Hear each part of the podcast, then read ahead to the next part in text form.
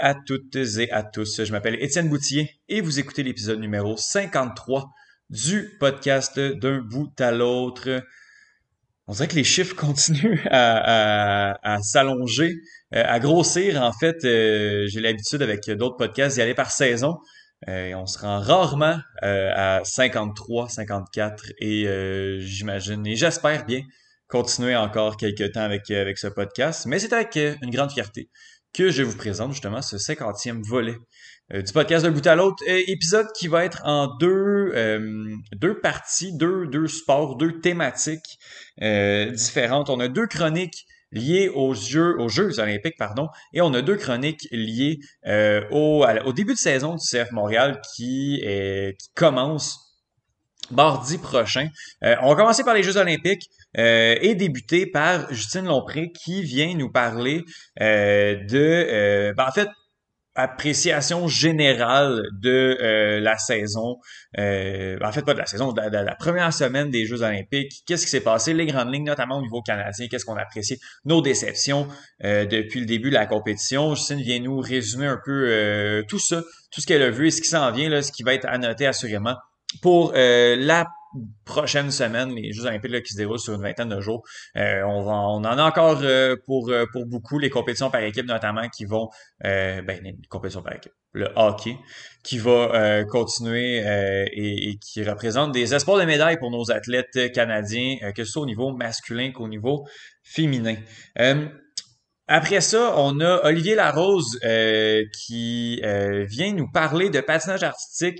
Euh, en fait, le cas spécifique de dopage de Camila Valieva. au moment où on a enregistré, il n'y avait pas encore de... Ben, en fait, les noms étaient sortis, mais on, il s'agissait seulement de spéculation. On a fait bien attention de parler au conditionnel. Mais là, c'est vraiment sorti. C'est bel et bien la jeune athlète de 15 ans euh, je trouve ça fascinant.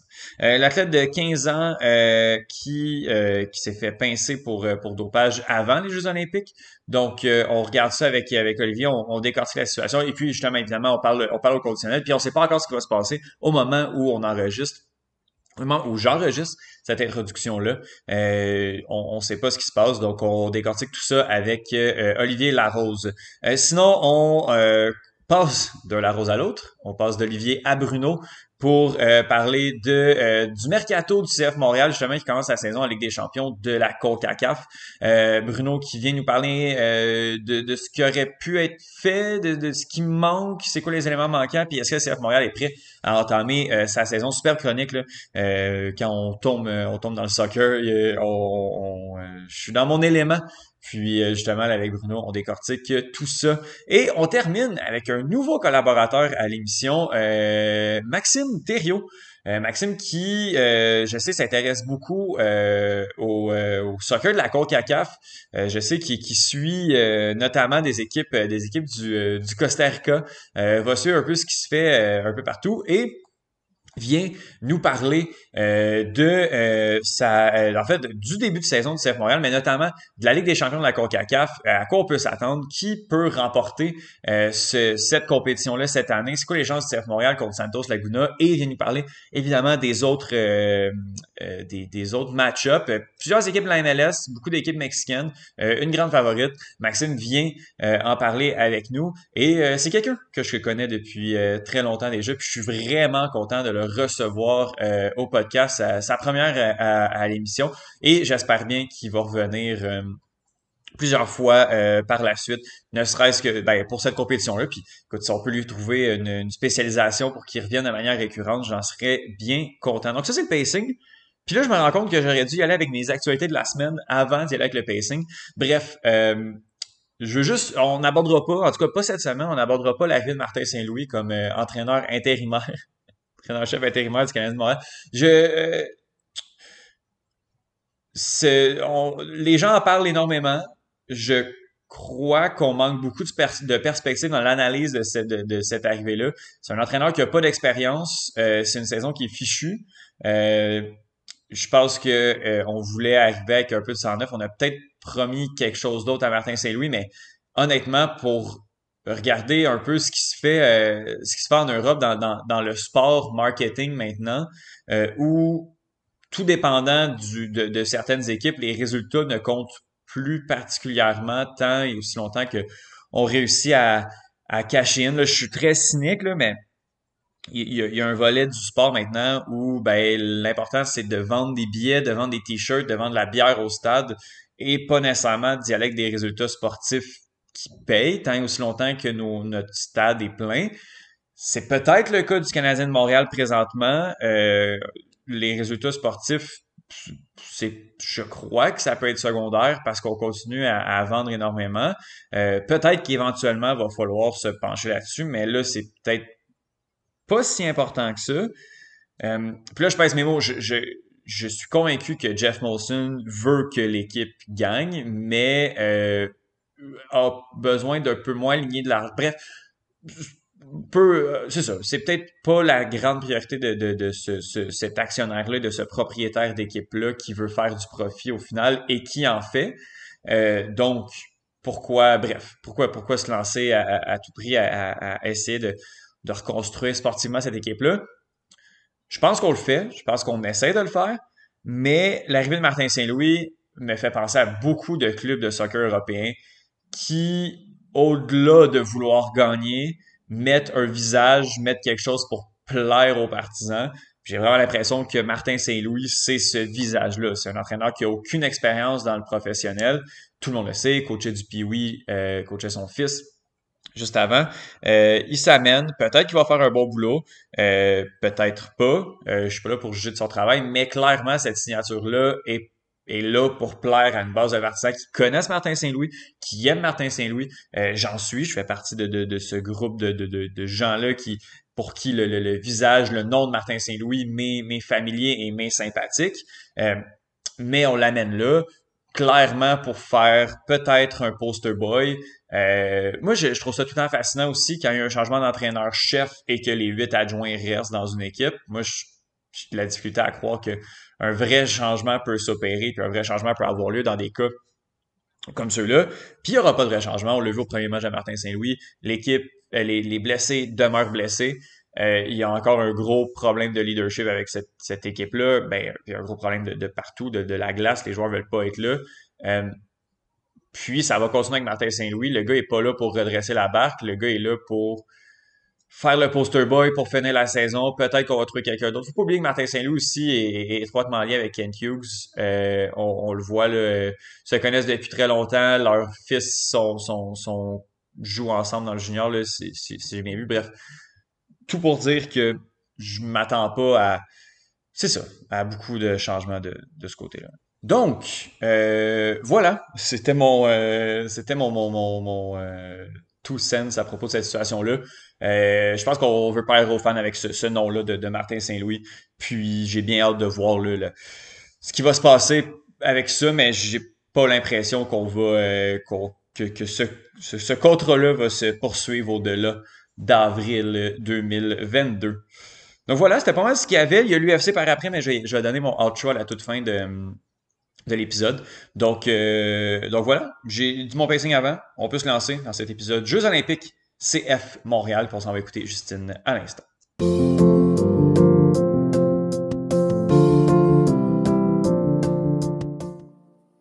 Semaine 1 des Jeux olympiques qui, qui est maintenant complétée. Euh, la semaine dernière, Justine, on a critiqué un peu euh, la cérémonie d'ouverture et certains habits euh, des équipes. Maintenant, on peut se concentrer sur les performances de nos athlètes canadiens qui nous en ont fait voir de tous les couleurs pour les sept premiers jours de compétition. Justine, comment va ton, ton sommeil depuis une semaine? c'est pas si pire pour vrai, OK? Fait que je me là, je suis comme embarqué dans un beat où je me couche vers maximum minuit, gros, gros max, OK? Parce que moi, je décroche vers minuit. Oui, oui. Euh, outre, mettons, la fin de semaine, j'essaie de décrocher vers, minuit parce que, euh, parce que sinon, je ne survivrai pas au travail. Mm-hmm. Surtout qu'en ce moment, au travail, c'est vraiment des semaines de fou. Ben oui, oui. Puis, j'essaie de. Je me lève aux alentours de 6 heures. Donc, euh, la première chose que je fais quand je me lève, c'est que je ouvre la télé. Fait que le temps que je fasse. Fait que j'ai pu voir beaucoup de patinage de vitesse cette semaine. Oui. Où les séances commençaient à 6 heures. Il faut dire que 6 heures, heure de, de, de Montréal, c'est 19h, heure de Beijing. Fait que c'est là que les, les, les, séances du soir commencent. Fait que c'est pas super.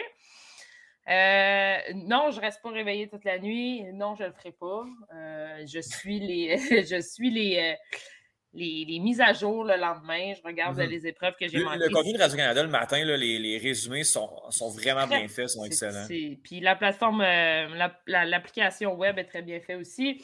Le site web de Radio-Canada pour les Olympiques est très bien fait. Donc, ça, ça va. Mm-hmm. Mais euh, je te dirais que je suis fatiguée quand même, mais pour plein d'autres raisons. oui.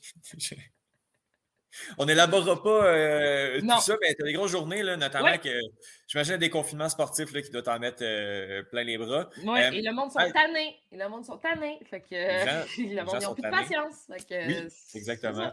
C'est toi qui, qui paie les frais de, de, tout ça. On discute comme ça, moment olympique. Justine, qu'est-ce qui a retenu ton attention en premier lieu après une semaine, la, première performance qui vient à l'esprit? Euh, Maxence Parot. Euh, la médaille d'or de, Max, euh, après, on sait tout ce qu'il a vécu. C'est incroyable. Je me souviens aussi, ben, Mark McMorris aussi, hein, belle médaille de bronze. On se souvient quand il avait gagné en 2018. deux ans avant, il avait failli mourir en rentrant dans un arbre. Fait que belle résilience. Puis de voir ces deux gars-là qui s'entraînent ensemble, super. Puis Pao, pour vrai, il, a été parfait, parfait, parfait euh, mm-hmm. jusqu'à la dernière euh, seconde. ça m'a fait vivre des belles émotions. Mm-hmm. Euh, je vais dire aussi Elliot Grondin en snowboard ah cross hier. Elliot qui avait fait des Jeux olympiques à Pyeongchang à 16 ans seulement. donc, on savait que déjà quand tu te classes à 16 ans, c'est que tu as un potentiel exposant 1000. Fait que de le voir là à 0,02 centième ah, de la médaille d'or. Il a tout essayé. Euh, elle sera surveillée. Puis il va être encore tellement jeune dans quatre ans que euh, ce, sera, ce sera un bel espoir de médaille si la santé peut euh, perdurer. Eh Puis mon dernier moment fort, parce que il y, en, a plein, euh, tu sais, euh, que ce soit Steven Dubois en patinage de vitesse, une belle médaille, mais tu sais, en patinage de vitesse, on ne sera pas de cachette, ça va pas super bien, les, tout le monde tombe. Mm-hmm. Euh, puis, c'est ça, mais on a quand même nos deux relais qui vont être en finale, mais quand même, Tim Boutin qui, dans le dernier tour, est première, puis elle a juste à mettre un pied devant l'autre, puis à passer le fil d'arrivée, puis on, passe à la prochaine étape, qui tombe toute seule. Donc, tu sais, c'est ça, il y a quelques frustrations mon autre, mon autre moment fort, ce ne sera pas une médaille, ça va être l'entrevue qu'a donné Édouard Thériault. ah oui, on parle de la même chose. Puis, euh, euh, elle fait du slope style en ski. Oui. Ce jeune-là, je ne le connaissais pas. Je me souviens quand je t'ai nommé l'équipe euh, l'équipe canadienne, Édouard Thériault, c'est un petit gars d'ici. Je ne savais pas c'était qui. Je suis honnête, je ne connaissais pas. Et là, je suis probablement sa plus grande fan. Ah ouais ne pourrait pas avoir. Si les gens n'ont pas vu cette entrevue-là, ça se retrouve partout parce que ça, a fait le tour, euh, ça a fait le tour du monde. Il est écœurant. Le gars, il vit. Le gars, il vit son rêve, il vit son. Euh, puis il est juste comme. Il a fini 11e, il n'a pas passé à l'autre étape, à la finale euh, en slopestyle. Il a été éliminé aux qualifications. Puis il est comme, il fait beau, j'ai bien skié, je suis content d'être ici.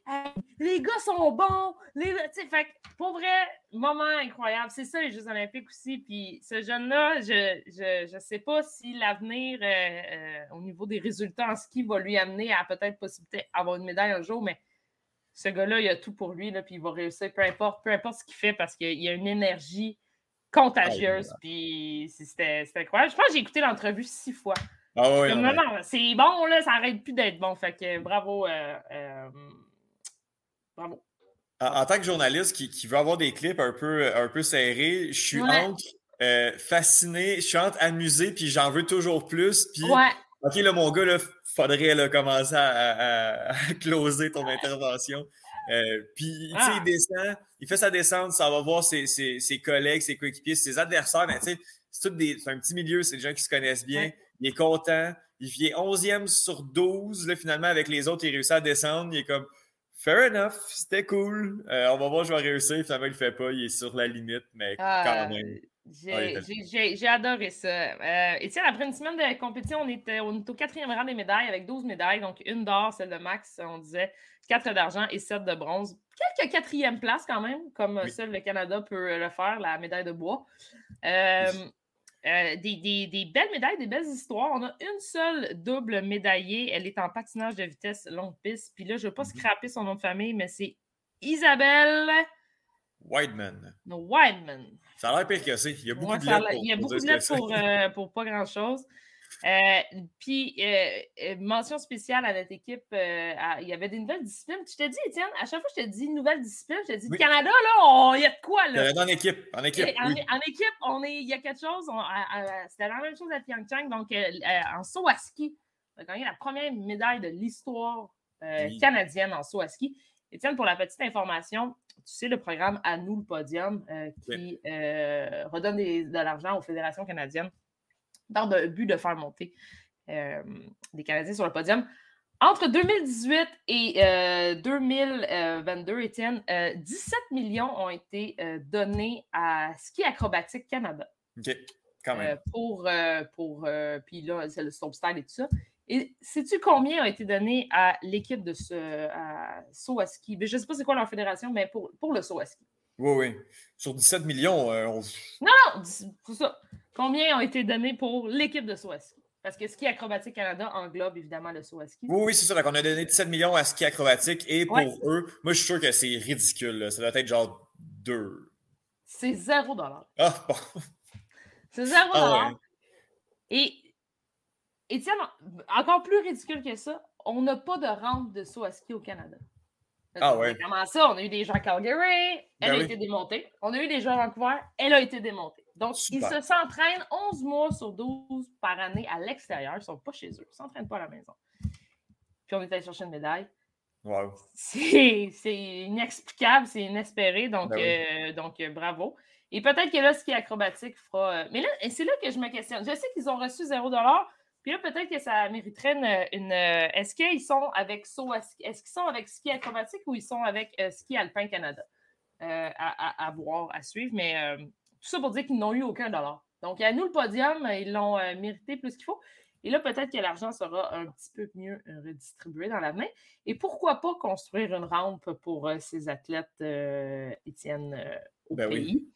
Donc, voilà, c'est probablement la plus belle médaille qu'on a eue à date parce que c'est une médaille qu'on ne s'attendait pas et, et, de loin, Étienne. Je veux te poser la question. Est-ce que samedi matin, tu t'es levé à 6h30 euh, pour regarder euh, les boss euh, en ski? Est-ce que tu as regardé Michael Kingsbury en, direct? Oui, en direct. Je ne pouvais pas pas me lever, tu ben sais, Michael, Michael a fait exactement ce qu'il devait faire, il a skié parfaitement. Je ne sais pas si tu as eu la chance d'écouter ce que Dominique Gauthier euh, de B210 a eu à dire. Euh, Dominique est un ancien athlète et entraîneur. Euh, en fait, l'erreur n'est pas que Michael, que Michael, excuse-moi, a, mal skié ou, qu'il méritait la deuxième place ou que le Suédois était meilleur. En fait, tout s'est passé au moment où on a noté le Japonais qui a fini finalement quatrième. Le Japonais a été, a été noté beaucoup trop haut au niveau de sa technique qui est venu euh, fausser les résultats au niveau de la première et de la deuxième position. Donc, euh, euh, Michael a mieux skié au niveau technique et aurait dû avoir un, résultat plus élevé, mais en se mmh basant sur ce que le Japonais avait fait. Et quand le mmh. Suédois est arrivé, ben, le Suédois était tellement rapide. Techniquement, Michael était mieux, mais on a dû, à cause des résultats du chinois, du japonais, excuse-moi, on a été obligé de donner euh, la première position. Ah, ça, s'est joué sur pas grand-chose. Belle médaille d'argent quand même. Il y a de quoi être ben fier. Ben c'est le meilleur au monde. C'est le meilleur de tous les temps. Mm-hmm. Donc, euh, il, a de quoi, il a de quoi être fier et, euh, voilà. C'est crève-cœur, mais pas aussi crève-cœur que notre équipe de curling mix. ah, qu'est-ce qui s'est passé, Justine? Oui, on était, on est champion olympique de cette discipline, on ne l'est plus. C'est les Italiens qui ont, qui ont, tout raflé, mais ça, s'est joué sur pas grand-chose encore là. Euh, je ne sais pas si tu as eu la chance de voir la dernière pierre qui a été lancée. Euh, c'est moins, moins de 2 mm qui a séparé euh, les deux. on a été obligé de mesurer trois fois. Ça a été, finalement, on a été éliminé par l'équipe qui finalement a gagné la médaille d'or et qui n'a, pas perdu du tournoi de, double mix. On a encore de l'espoir pour nos hommes et nos femmes qui devraient aller chercher une médaille. Reste à voir la couleur, mais en même temps, euh, le curling s'améliore d'année en année partout dans le monde. Donc, euh, je, mm-hmm. trouve ça, je trouve ça intéressant. Euh, Le, tu sais, dans notre autre podcast, on dit le trop de gazelle. Je vais y aller avec le trop de je sais pas quoi. Le faux pas de la semaine revient à Max Eno et ses commentaires ah! racistes. Mon Dieu, j'ai l'air d'un foin. J'ai l'air d'un foin euh, solide.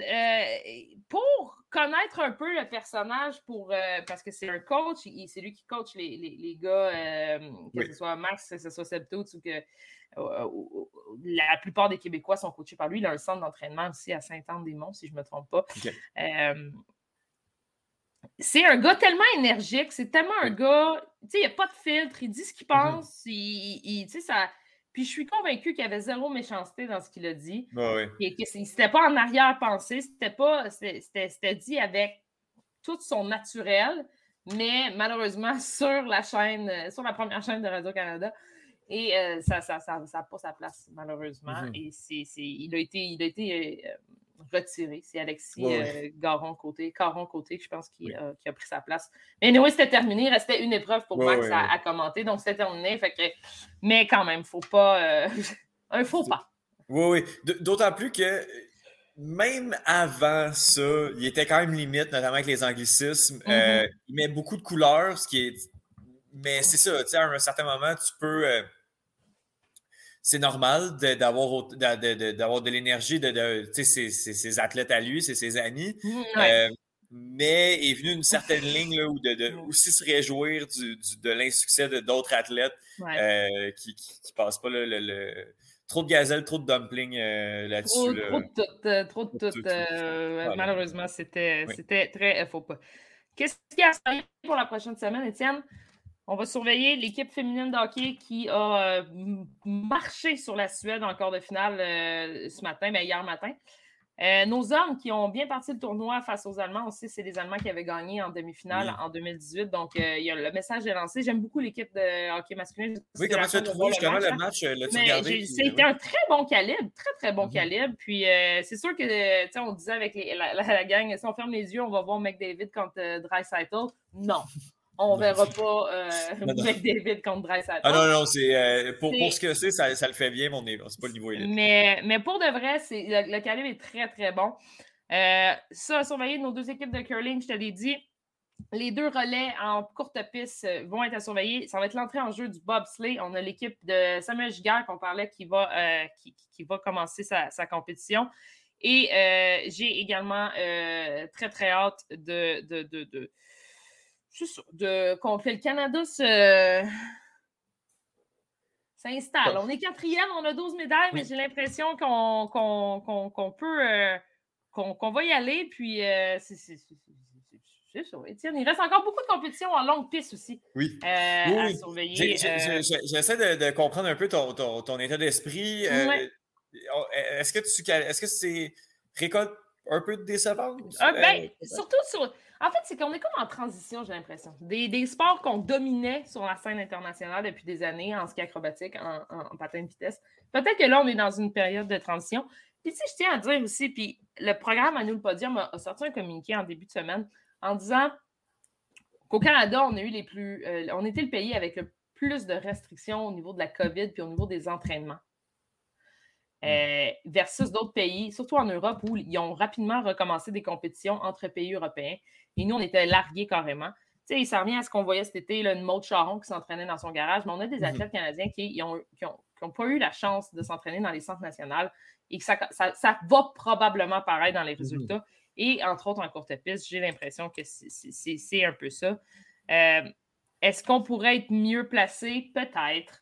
12 euh, médailles, c'est pas, c'est, pas mauvais non plus. Là. On ne va pas dire que, c'est. Non, non, c'est, le quatrième rang euh, mondial là, quand même. Ben, au jeu d'hiver, il faut que le Canada se retrouve dans le top, dans le top 5 à chaque, à chaque fois parce que c'est, là où on est, on est le meilleur. Donc euh, voilà, Étienne, à surveiller, comme j'ai dit, bobsleigh, les deux équipes de hockey, les deux équipes de curling et notre patin de vitesse courte piste. Ça va être l'entrée en scène aussi du, du ski de fond qui a commencé. Euh, malheureusement, il ne faut pas fonder trop d'espoir euh, en notre équipe de ski de fond. Euh, c'est ça. Ben écoute, Jeux olympiques, très le fun pour, pour le moment. Les, résumés radio-canadiens sont, sont, excellents le matin si vous ne voulez pas vous lever trop tôt.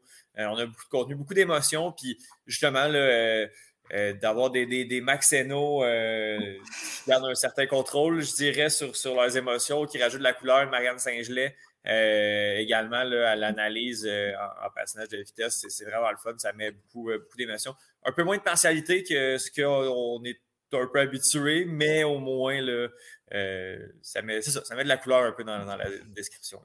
Et puis si Édouard Thériault écoute ça, appelle-moi, je vais être ton ami. Oui, oui, oui, le petit frère de quelqu'un, il faut, euh, il faut absolument. Faites, aller vos contacts. Slide dans mes DM, comme diraient les jeunes. On va le trouver. Mais Justine Lompré, je te remercie énormément pour sa la semaine prochaine pour la semaine 2.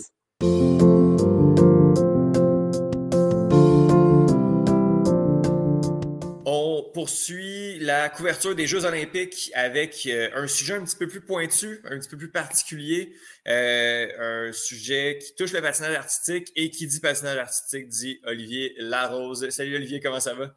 Ben écoute, ça va très bien. C'est sûr qu'au départ, on n'était pas supposé d'aller pour ça, mais c'est sûr que s'il y, a un scandale qui tombe qui vient d'exploser tout le monde du patinage artistique, ben c'est sûr qu'il faut que j'en parle puis que que, soit, que tout le monde soit au courant de ça, parce que c'est pas n'importe quoi.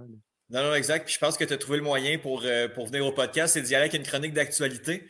Euh, comme ça, euh, chronique intemporelle, c'est un petit peu plus compliqué par les, les temps qui courent, mais tu vas revenir assurément là, pour, pour venir parler de, de, ton autre sujet dont on va garder la surprise. Ah mais là, on se concentre sur le patinage artistique.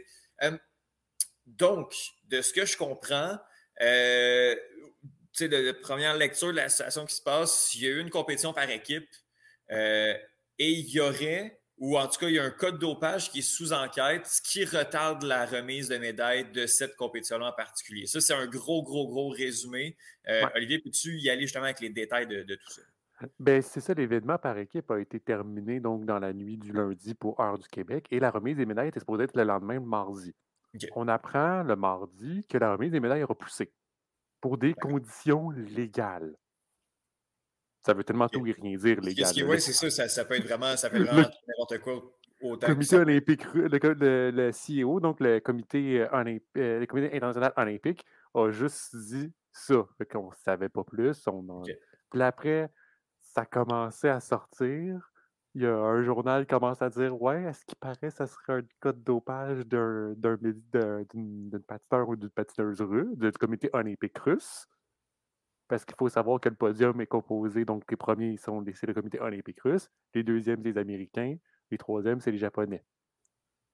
C'est sûr que si tu regardes l'historique du, des dopages, ben c'est sûr, malheureusement, on va plus se regarder sur, sur le, le rock. Oui, oui.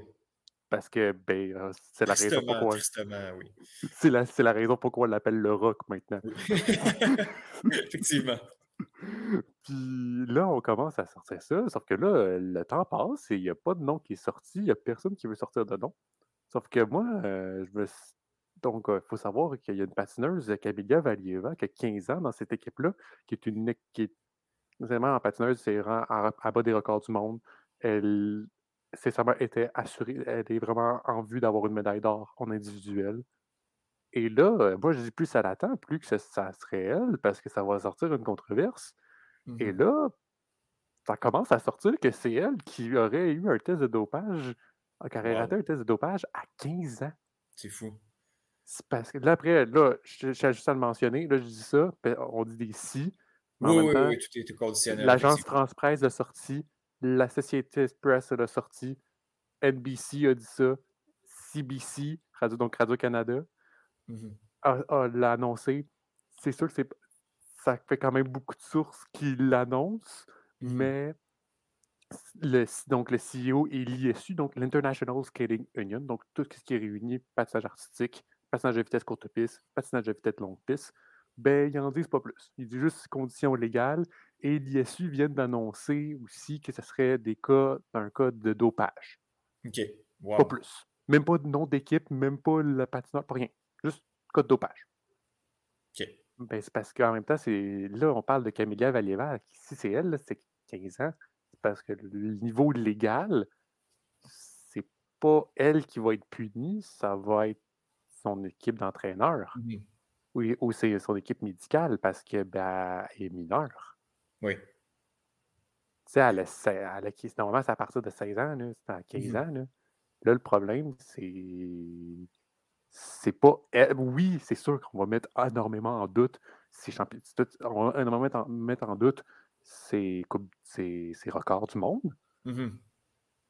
Mais oui, euh, ça regarde mal pour elle, sincèrement. C'est assez fou. Il y, a comme, il y a comme plein de choses dont on, peut discuter par rapport à ça. Euh, premièrement, qu'un ou qu'une athlète russe euh, se dope aux Olympiques encore, alors que d'après moi, il doit y avoir des échantillons de pipi là, qui doivent être pris de manière assez régulière, surtout sur les athlètes russes, les athlètes du comité olympique russe depuis déjà deux, deux Olympiades. Je trouve ça fascinant.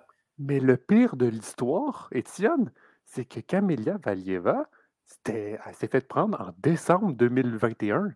Aïe, aïe, aïe, aïe. On, l'a eu en décembre 2021, puis, puis ils n'ont rien dit jusqu'à ce qu'aux Olympiques, ça se passait avant les Olympiques. Là. Mm-hmm. Ils viennent se rendre compte de ça aux Olympiques.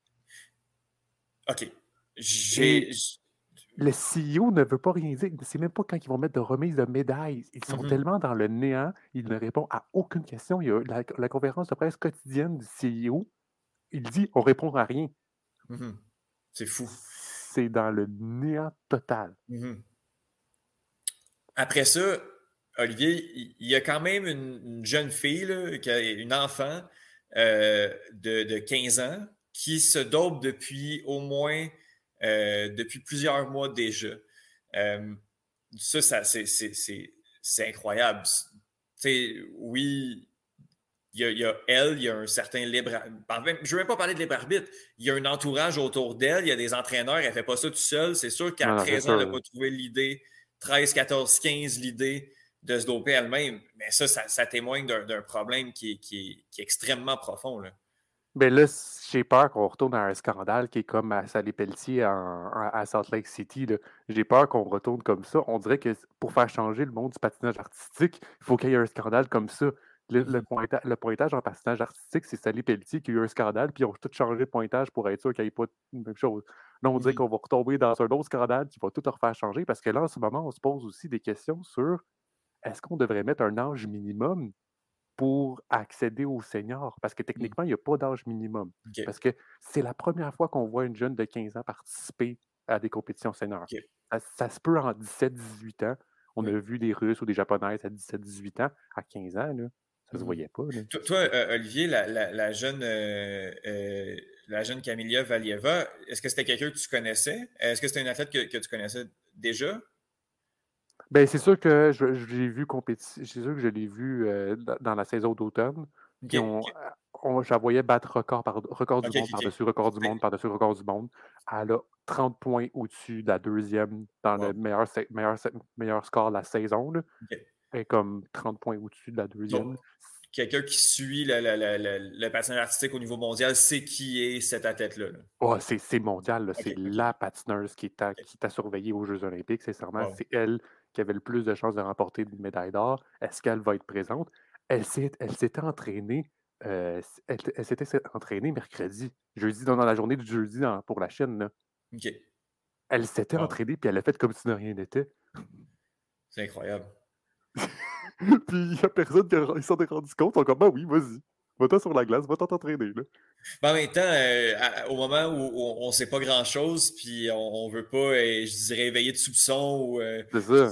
Peut-être pas le, si mauvaise idée que ça de, la jouer, de la jouer incognito, mais moi, je, trouve, ça, je trouve ça fascinant d'avoir encore des cas de du, côté du comité olympique russe, puis je trouve ça d'autant plus dégueulasse de voir que, c'est une jeune, une jeune et, son entourage qui. qui sais, clairement, l'entourage est, à blâmer. Là, non, non, c'est sûr.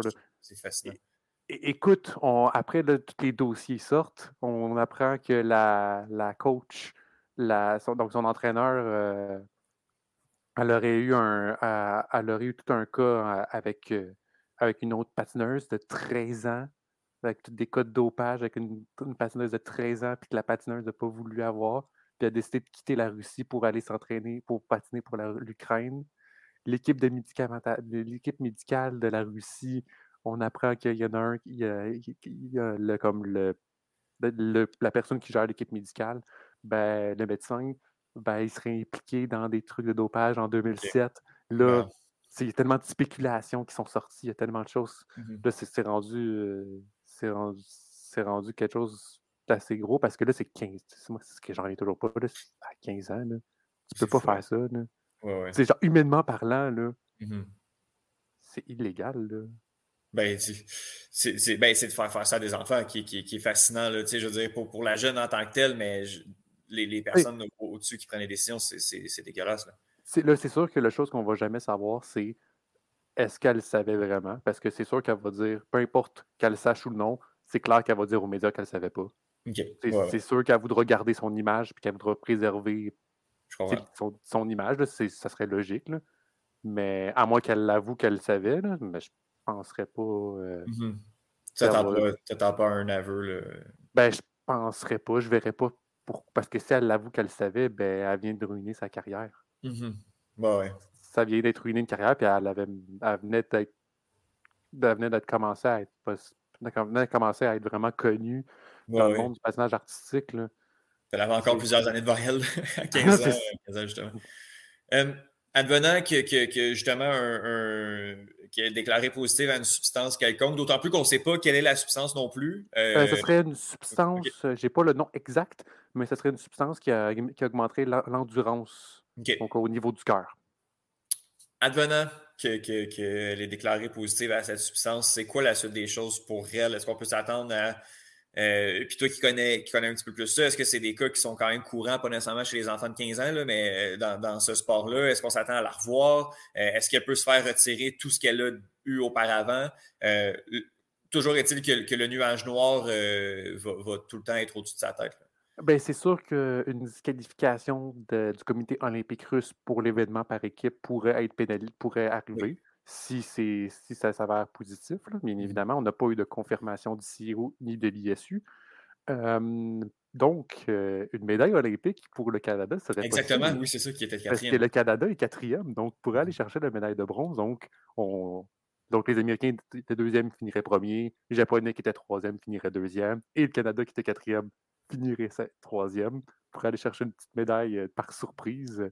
Ce qui serait très heureux, puis je pense pas qu'il s'en attendait surtout. Non, non, clairement. Mais c'est sûr que toutes ces. C'est sûr que pour elle, là, ça va être vraiment le énorme impact, c'est qu'est-ce qu'on va faire parce qu'elle a 15 ans. Tu ne Tu peux pas gérer le même cas d'une personne qui est considérée comme étant adulte. Parce que est-ce que tu veux quand même garder. Parce que très, très si elle a été testée positive, ils vont sûrement la disqualifier mmh du, de, l'individuel aussi, ce qui serait le plus logique. Là. Qui, qui s'en vient, qui n'est pas encore. Qui est pas encore. c'est ça qui est comme dans, à la, dans les 12-13 février, mettons. C'est, comme, dans, comme la semaine prochaine. Mais c'est sûr que ça, une disqualification pourrait arriver. Mais c'est sûr que toutes ces championnats, toutes ces euh, compétitions, donc euh, tous ces records du monde, ben, ils vont être mis mmh en question. Là. Exact. Est-ce qu'elle l'a vraiment fait de manière correcte? Mmh c'est Parce que c'était déjà connu aussi, puis ça fait décembre, ça peut être fait plus loin que ça. C'est juste ça mmh. fait depuis décembre. Et même aux nationaux en Russie, ils se sont rendus compte, puis on en fait comme si de rien n'était. Mmh c'est comme là, quand c'est rendu les Olympiques, qu'on se réveille que ouais, c'est peut-être pas. Euh, c'est une substance qui, est qui est illégale depuis 2014, c'est peut-être pas la meilleure des idées. Mais je pense pas. Mais c'est sûr que vu qu'elle a 15 ans, je pense pas qu'ils vont aller jusqu'à la bannir. Parce que ben est mineure. Là, c'est mm-hmm. sûr que, parce que là, ça qu'est-ce qu'ils vont plus peut-être bannir? Ça va être plus le médecin ou les entraîneurs. Parce que l'entraîneur, son dossier est pas très n'est pas très propre, si je peux dire ça comme ça. Ben, c'est que ces entraîneurs-là puissent encore coacher, qui, qui, est fascinant puis qui est hallucinant, là, puis de, de, voir qu'ils peuvent encore être, euh, être des figures d'autorité pour, euh, pour des, des jeunes, euh, des jeunes de cet âge-là, c'est fou. Là. on voit, on voit l'équipe, on voit les patineuses, les autres patineuses russes que cette coach-là a eu, cette entraîneuse-là, et ça n'a pas été, il y a eu des cas de, de, pas de dopage, mais d'essayer de donner des médicaments pour ne pas faire grandir, ne pas faire donner de poussée de croissance, ah. pour être sûr de rester, pour être sûr de rester petite parce que lorsque tu as une poussée de croissance, ben, c'est sûr que ton équilibre va changer. Oui, Ta- oui, oui. la, la prouesse de tes sauts va changer. C'est pas la même chose. La même chose. Fait qu'ils veulent faire garder la plus petite. Ils veulent pas faire pousser la croissance Mhm. parce que sinon, bah, quand, tu vas arriver aux Olympiques, tu vas pas être prête. Fait après les Olympiques, tu après, genre, il y a des Tu a des- grandiras après. euh, tu grandiras en mars 2022, là, pour l'instant, c'est pas important. Ben, c'est parce que surtout, surtout qu'ils disent tu grandiras après parce que de toute façon, tu vas pas être patineuse, puis tu vas lâcher, puis on va, te on va en prendre une autre. Ah. Parce qu'il ah, parce qu'il y en a plein dans, dans son équipe qui a fait des burn-out après. là. Mhm. Parce que ben, c'est de l'entraînement qui est assez intensif. Il faut savoir que les Russes, surtout en entraînement, patinage artistique, sont très intenses. Mhm. Puis c'est. On va quasiment même jusqu'à le. Re- Peut-être pas le retirer de l'école, mais on, on, on fait concentrer juste sur le patinage artistique. Point. là. Mhm. C'est. Assez scandaleux, sincèrement. Puis, puis fort heureusement, j'espère qu'on va comme mettre ça de devant, puis qu'on Mhm. va montrer que c'est pas une chose qui se fait.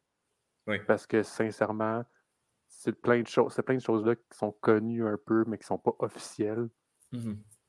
Mais c- pour moi, ce qui est problématique, c'est qu'on on peut continuer à enlever les médailles puis à, à bannir, à- puis à, pas bannir, mais à, à- suspendre ou. ouais, à suspendre ou à, j'ai le mot pas récompenser les athlètes, là, mais tu sais, de, de, Ouais, de, de l'autre. En tout cas, T'es on- on- pénalisé, là. on- Donc, exactement. On peut continuer à pénaliser les athlètes en tant que tels, mais tout ça, tout ça est dû à une structure. Puis tant que euh, tu ne pénalises pas les personnes qui sont au sein de ces structures-là, euh, les entraîneurs qui sont encore dans l'entourage, euh, les personnes qui engagent ces entraîneurs-là, ben, le problème va tout le temps continuer à persister. On va trouver des moyens de. Tant qu'il va y avoir du sport, il va y avoir du dopage, il va y avoir de la tricherie, je peux bien comprendre. Ouais. Mais il faut la- les athlètes sont- ne sont que le bout de la chaîne, ne sont que le résultat de, de toute cette structure-là. Puis c'est ces gens-là qu'il faut complètement éloigner du sport. là. Ben, surtout, qu'est-ce qu'on va voir, c'est qu'est-ce que le comité olympique russe va faire. Parce que pour Mhm. l'instant, ils n'ont pas pris part au débat, n'ont pas décidé s'ils se mettaient du côté de l'entraîneur ou si. Je pense que, selon moi, eux autres aussi attendent le résultat du. Ouais, parce que là, en ce moment, on laisse affaire aux scientifiques et aux experts Mhm. pour Ouais, savoir est-ce que techniquement c'est vraiment une, une substance, mais je pense même, même selon moi, même si ça s'avère être vrai, le comité olympique, le comité, euh, le CEO et l'ISU ne vont jamais dire que c'est elle spécifiquement. Là. Mhm. Tu peux pas dire à 15, tu peux pas dire ouais, la fille de 15 ans a été testée, euh, a raté son test d'antidopage. Eh Tu peux boy. pas dire ça aux médias de même. euh, Non, clairement. va Clairement, mais si le comité olympique russe ne monte pas sur la première marche du podium là, dans, dans quelques jours, quand on va régler la situation, euh, on va se douter un peu de, de, de, de- de ce qui s'est passé là, ou de ce qui se passe. là. Mais c'est parce qu'aussi, ça, ça, ça l'abîme totalement l'image du comité olympique russe là, qui souhaite être la Ouais. Russie. Donc, je pense que c'est la dernière année qu'ils vont s'appeler comme ça, si mes souvenirs sont bons. Je pense que la- Ok. la- à Paris, ils vont pouvoir se rappeler la Russie, mais ça se peut que ça change puis qu'ils disent non. Peut-être avec, avec ce cas-là de patinage artistique, ça se peut qu'ils décident de, de retourner, euh, à vous de vous rester au comité olympique russe, vous êtes juste totalement banni. Oui, oui. Parce- que c'est ça qui t'arrive, c'est ça qui t'arrive dans, dans les épreuves euh, d'athlétisme ou d'hétérophilie. Les Russes sont juste bannis totalement. là. Mhm. Aucun Russe. Puis en patinage artistique, si on bannit les Russes, les, les personnes qui sont d'origine russe, euh, c'est parce qu'il y a de très bons patineurs. là, Ça va être énorme. ça pourrait être énorme de faire ça. là. Ça serait un gros coup. là. Un gros coup de matraque, littéralement. Mais écoute, d'un autre côté, il faut là, euh, Ouais. il faut agir sérieusement. Puis c'est sûr que ce serait bien dommage que ça, ça, ça, ça pénalise d'autres athlètes qui n'ont pas rapport avec ça. Euh, mais c'est juste fou de voir que malgré tout, si c'est vraiment du côté du comité olympique russe le problème de dopage, c'est c'est hallucinant, d'autant plus que justement, ces athlètes-là vont être deux fois plus testés. En tout cas, j'espère bien que ces athlètes-là sont, deux fois plus testés que, les, autres, athlètes de- de- d'autres pays, justement à cause du petit nuage qui est au-dessus de leur tête, puis de voir que ça continue encore, puis qu'ils sont même pas capables de, passer entre les mailles du, filet, puis qu'ils se font encore pincer. C'est euh, complètement fou. là. Ah non, c'est sincèrement, je sais même pas comment. Sais, quand moi j'ai vu la nouvelle, c'est sûr que c'était pas officialisé, puis même, même encore là, c'est pas encore Mhm. officiel, là, Ouais. mais ça ça m'a tellement fait mal au cœur, je me dis. Hey, 15 ans, quoi. je reviens toujours pas moi-même. Tu, peux, tu peux même pas, humainement parlant, là, mmh je me souviens, j'avais appelé ma grand-mère, puis ma grand-mère m'a dit Ben voyons donc, tu peux pas faire ça. Mais voyons donc, tu peux pas. Ah, c'est fou. Olivier, euh, je te remercie euh, beaucoup d'avoir mis de la lumière sur cette situation-là. Euh, ça va débloquer dans les prochains jours. L'épisode sort samedi. On enregistre déjà quelques jours avant. Ça se peut que tout ça est débloqué ou pas. On ne le sait pas du tout. Ben, ça m'étonnerait, mais ça c'est possible, effectivement. Ben, au courant de la fin de semaine ou dans les prochains jours, c'est sûr qu'il faut qu'on sache ce qui se passe ou, qu'on ait plus de détails sur la situation. C'est sûr qu'on va suivre ça avec, avec intérêt également. je te remercie énormément d'être venu mettre la lumière là-dessus. Merci à toi.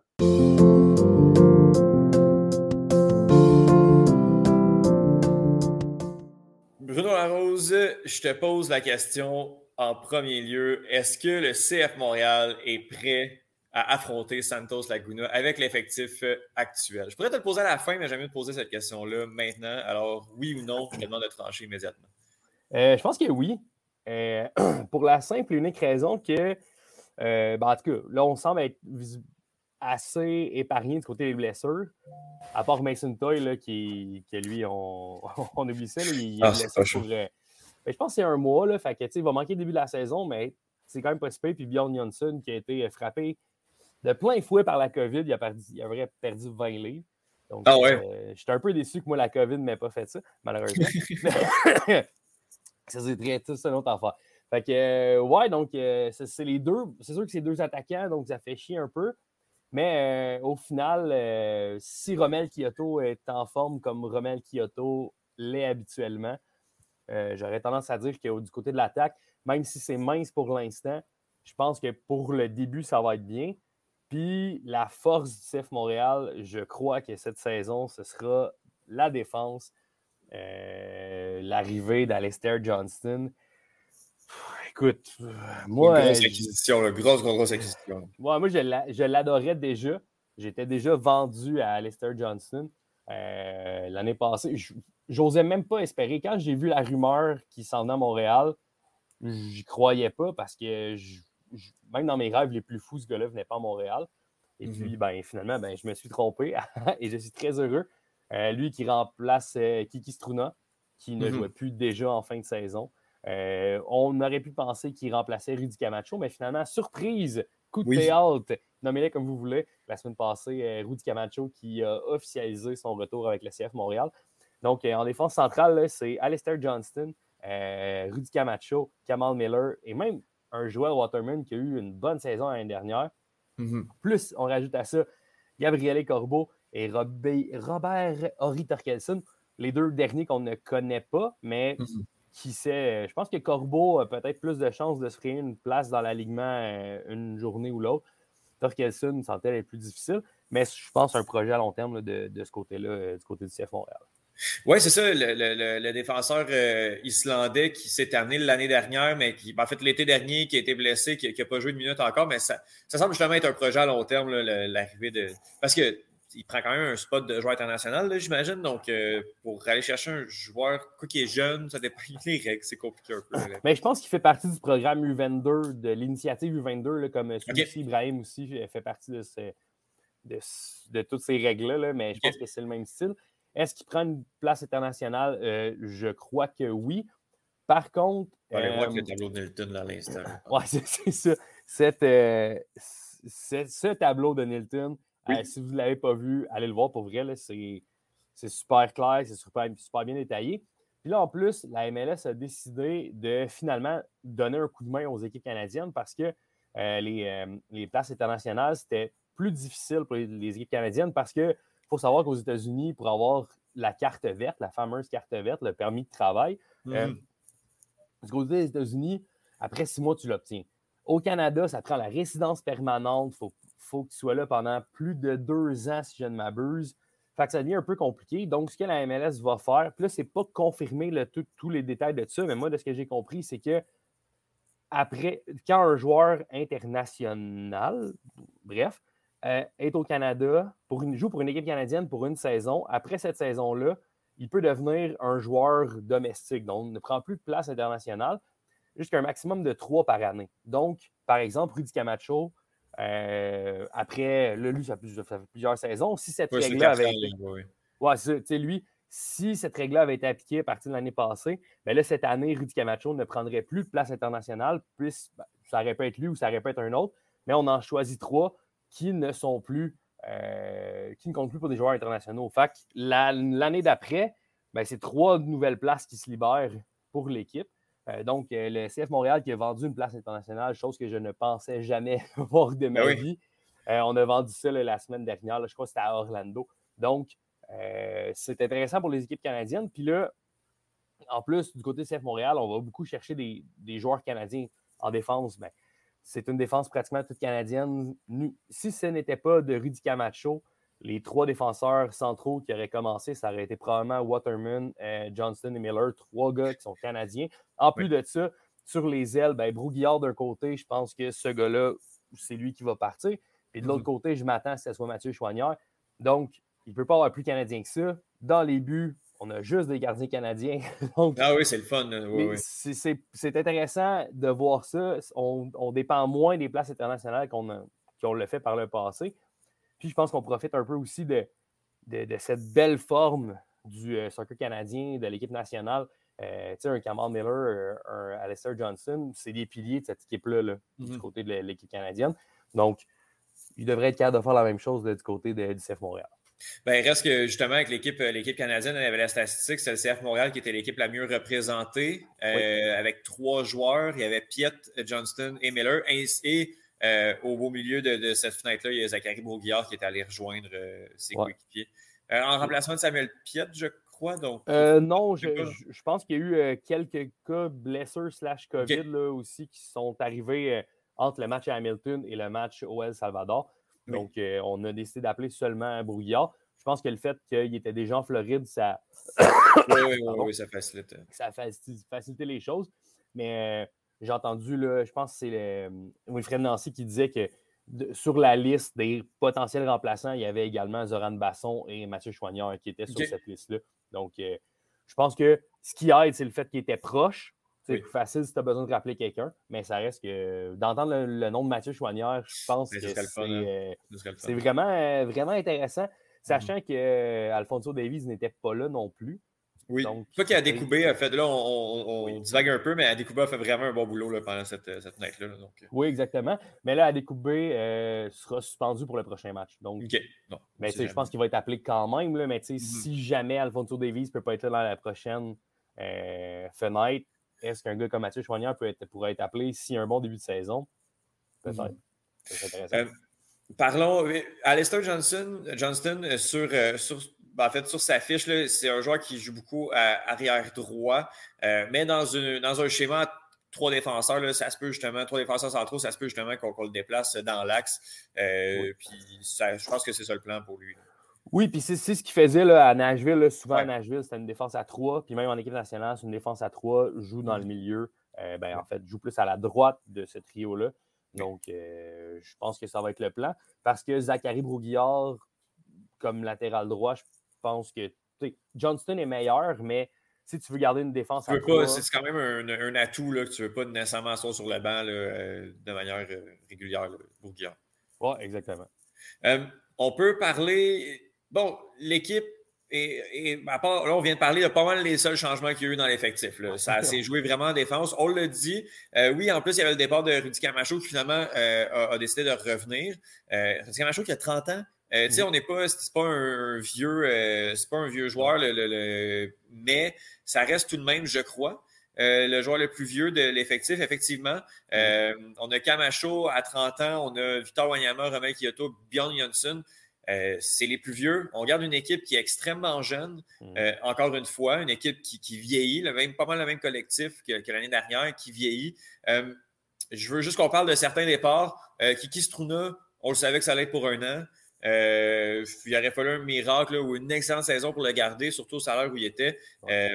a quitté. Sinon, ben, on a Emmanuel Maciel et c'est pas mal tout. Ouais, ben, il y a Balou aussi qui, qui Oui, oui, oui, Balou. il y a des joueurs comme ça qui n'avaient pas nécessairement beaucoup de minutes qui sont partis. Euh, Maciel, c'est pas, euh, pas une grosse perte. Là. Je pense qu'on on va essayer d'y aller avec des gars peut-être comme Rida Zouir ou, ou Ismaël Koné. Mm-hmm. C'est des gars qui vont aller chercher quelques minutes de temps en temps, mais je pense que ça va être assez Wanyama, Piet, puis Mialovic comme le. Tout dépendant le, le, système de jeu aussi. Là. Si on change, ça pourrait peut-être changer les choses, mais si on s'enligne sur un 3-5-2 comme c'était l'année dernière, avec le même trio au centre, euh, je pense que un gars comme Rida Zouir, qu'on a déjà vu quelques minutes, pourrait venir remplacer un Piet ou un Wanyama de temps en temps. Puis il peut faire probablement le même travail qu'un Emmanuel Maciel, qui était franchement pas très impressionnant la saison dernière. Oui, oui, donc clairement. Puis bon, après ça, en milieu de terrain, on, peut, on peut ajouter les, achats. Euh, les achats des, joueurs prêtés là, comme euh, Hamed Hamdi, euh, Joaquin Torres également, qui, sont des paris qui ont fonctionné mmh. l'été dernier, la saison dernière, qu'on a décidé de, reconduire.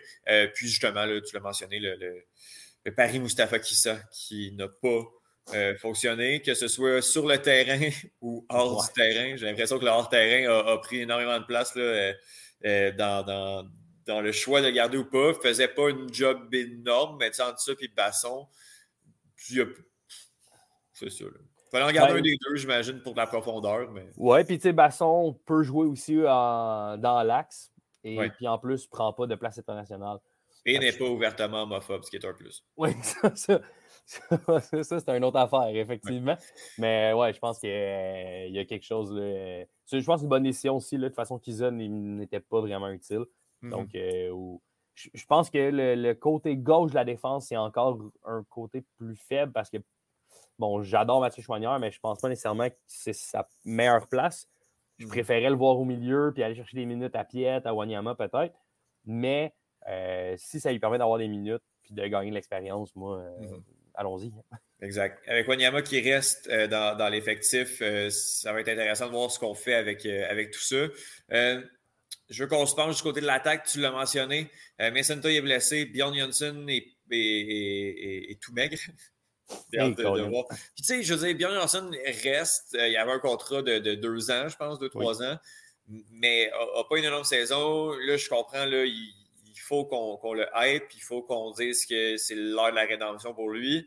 Euh, mais est-ce que, est que tu y crois? Qu'est-ce que tu t'attends? Tu sais, je veux dire, chaque année, là, Balou, euh, Jackson Hamel, c'est sûr qu'on n'est pas dans le, on est dans le hors sportif avec ces joueurs-là, mais tu sais, les articles de ils ont changé, puis là, la saison, c'est la saison, ils savent qu'ils ont fait une mauvaise saison.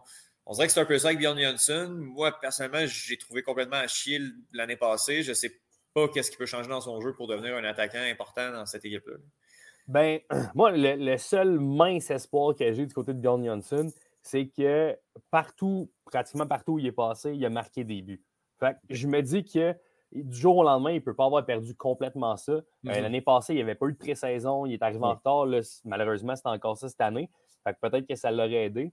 Est-ce que cette année, on va être plus patient avec lui, de laisser se prendre, d'être en forme, puis de. Tu sais, quitte à ce qu'il commence à jouer juste au mois de mars, avril. Ben, mm-hmm. mars, c'est bientôt, mais tu sais, qu'il commence à jouer juste au mois d'avril, qu'on commence à lui donner des minutes tranquillement, qu'il reprenne la forme. Tu sais, présentement, je pense qu'on peut aller en avant avec euh, Sunusi et Kyoto. Tant qu'il n'y a pas d'autres blessures, c'est correct. Puis, tu sais, quand Toy va revenir, Toy, je pense que c'est un, au problème, euh, je pense que c'est encore à l'épaule ou quelque chose comme ça. Oui, bien sûr, à l'épaule, oui, il est ouais, ça. Donc, je veux dire, la forme physique cardiovasculaire, etc., ça devrait quand même être correct du côté de Toy. Fait qu'il va pouvoir revenir peut-être plus rapidement aussi. Fait que ça ne sert à rien de rusher du côté de Bjorn Johnson. Euh, est-ce que ça va fonctionner? J'ai des doutes, mais comme je t'ai dit, partout où il a passé, il a marqué des buts, ce gars-là. Mm-hmm. Peut-être sauf une ou deux exceptions, mais il, s'est promené pas mal. Est-ce qu'il va réussir à mieux s'acclimater cette saison?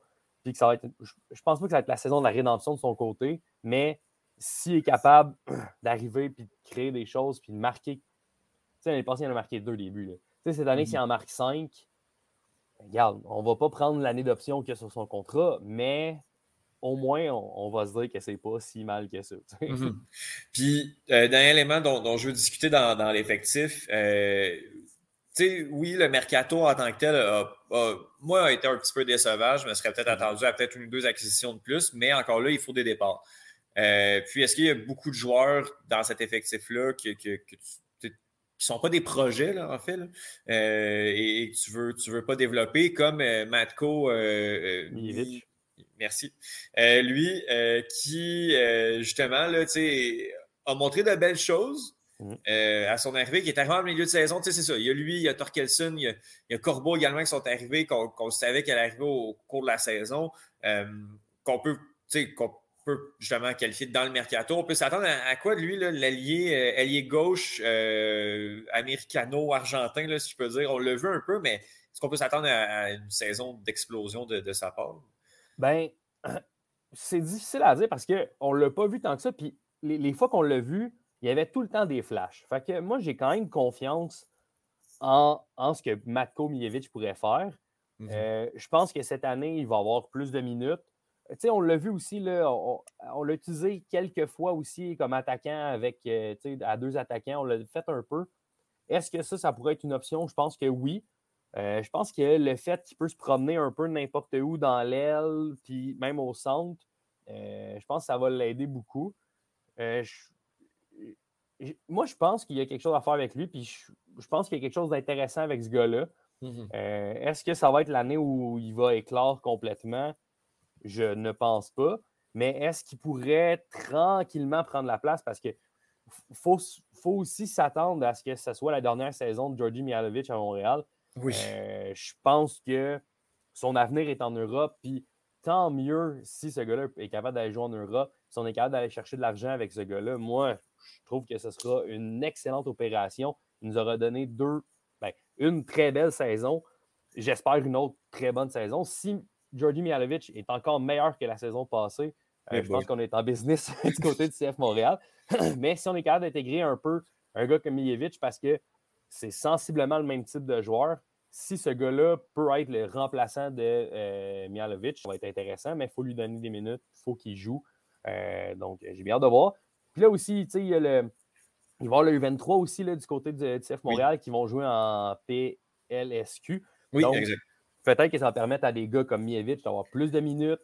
Euh, des gars comme, euh, ben, comme que je parle, les Zouir, les Conné, euh, donc, ou les autres qui vont rester. Il y en a peut-être qui vont partir en prêt dans tout ça, mais ceux qui mhm. vont rester vont pouvoir avoir plus de minutes aussi. même un Torkelson, je ne serais pas surpris qu'il joue quand même pas mal avec le U23. Mhm. C'est hallucinant là, comment, euh, justement, les trentenaires de cette équipe-là sont des titulaires indiscutables. Mhm. Euh, et le reste, euh, c'est une équipe de U25. C'est hallucinant comment on, a une équipe jeune. Alistair Johnson, on l'aime beaucoup, beaucoup. Il a 23 ans, il est encore tout jeune. la Slapalainen qui est là depuis 8 ans, il y en a vraiment 23. Euh, pas, depuis 8 ans, mais encore une équipe très, très jeune, un autre projet auquel on peut continuer à, greffer. Tu sais, éventuellement, Victor Wanyama va quitter également. Euh, beaucoup de mm. rumeurs de, son côté. Euh, puis bon, il va peut-être partir en cours de saison également pendant le mercato d'été. On ne le sait pas. mais bon, on, n'est quand même pas si mal pris que ça du côté du CF Montréal. je suis quand même optimiste. Euh, on, selon toi, on a ce qu'il faut pour, euh, pour battre euh, Santos Laguna dans la Ligue des Champions. je veux juste savoir le sur 10, comment, non, sur 7, disons. un étant le meilleur, 7 étant mauvais, minable. comment tu qualifierais le mercato du CF Montréal sur 7? Et après ça, comment tu qualifierais l'équipe sur 7?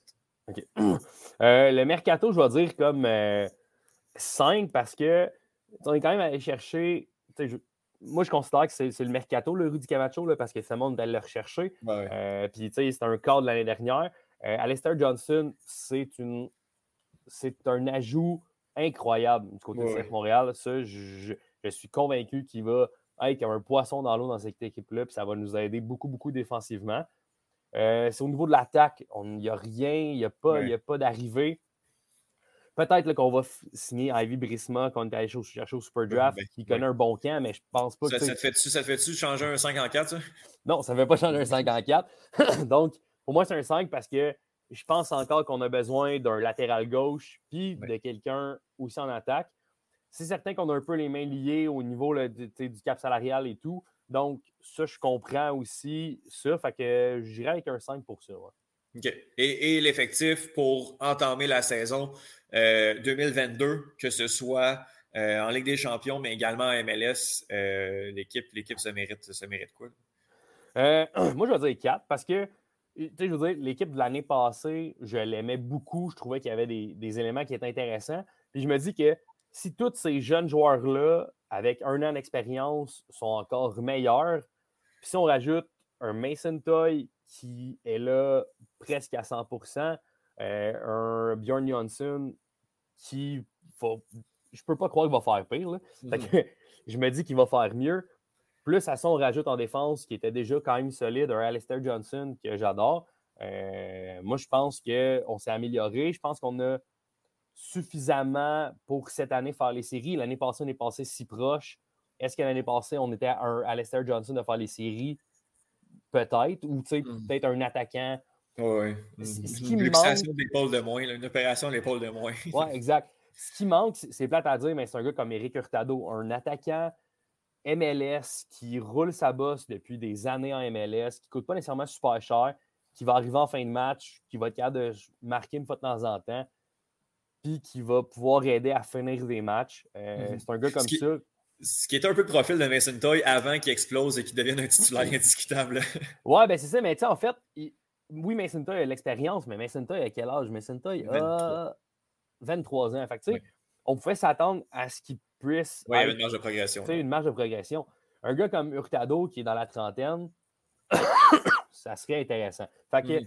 si on est capable du côté de CF Montréal d'aller chercher un attaquant trentenaire qui, qui, a roulé sa bosse en MLS depuis un moment, qui ne coûtera pas la peau du cul, ça serait intéressant. Ben écoute, euh, ça va commencer le 15. Euh, puis ils vont avoir une autre, chronique également dans, l'épisode, une chronique euh, sur, sur, la Ligue des champions en tant que telle. Donc on va donner la date, mais on répète quand même le 15 février à 10h euh, du côté du Mexique. Puis après ça, on va jouer au stade, stade olympique vide. J'ai pas eu de nouvelles, moi, si on allait pouvoir être au match, donc j'imagine que non. Je sais pas, là, est-ce que les annonces qui seront faites dans quelques minutes vont, vont nous permettre d'avoir plus de nouvelles? J'aimerais ça, qu'on soit. Imagine retourner au stade olympique, là, là tout, tout s'est terminé. Ouais. Je me rappelle d'être au stade le 10, le 10, ou le 11 mars 2020. 2020 puis, euh, alors qu'on savait c'était quoi la, COVID, le coronavirus à l'époque, puis on était là à célébrer dans un stade fermé. Euh, exact. C'est assez particulier. Ouais, ben j'ai hâte de voir. Peut-être qu'on va être capable d'avoir quelques personnes. C'est dans deux semaines. Fait qu'est-ce qu'on va dire? Bon, ben à partir du 21, euh, parce qu'en Ontario, c'est ça. À partir du 21, c'est 50% de la capacité. OK. Fait que Allons jouer à Milton s'il faut. Euh, je ne sais pas, là, mais. Ben, on euh, retourne à Edmonton. Les Mexicains ont bien aimé ça. Ça a l'air euh, au mois de novembre dernier, donc pourquoi pas? oui, rendu au mois de février. Ça aurait pas pire. Bruno Larose, je te remercie énormément. On continue notre écoute de, musique. On s'en est pas parlé encore. C'est ça. Ouais, c'est pas tout bon, mais il y a des, ils vont des semaines meilleures que d'autres. Oui, oui, c'est plus difficile cette semaine. Bruno je te remercie beaucoup. On se reparle très bientôt. Yes.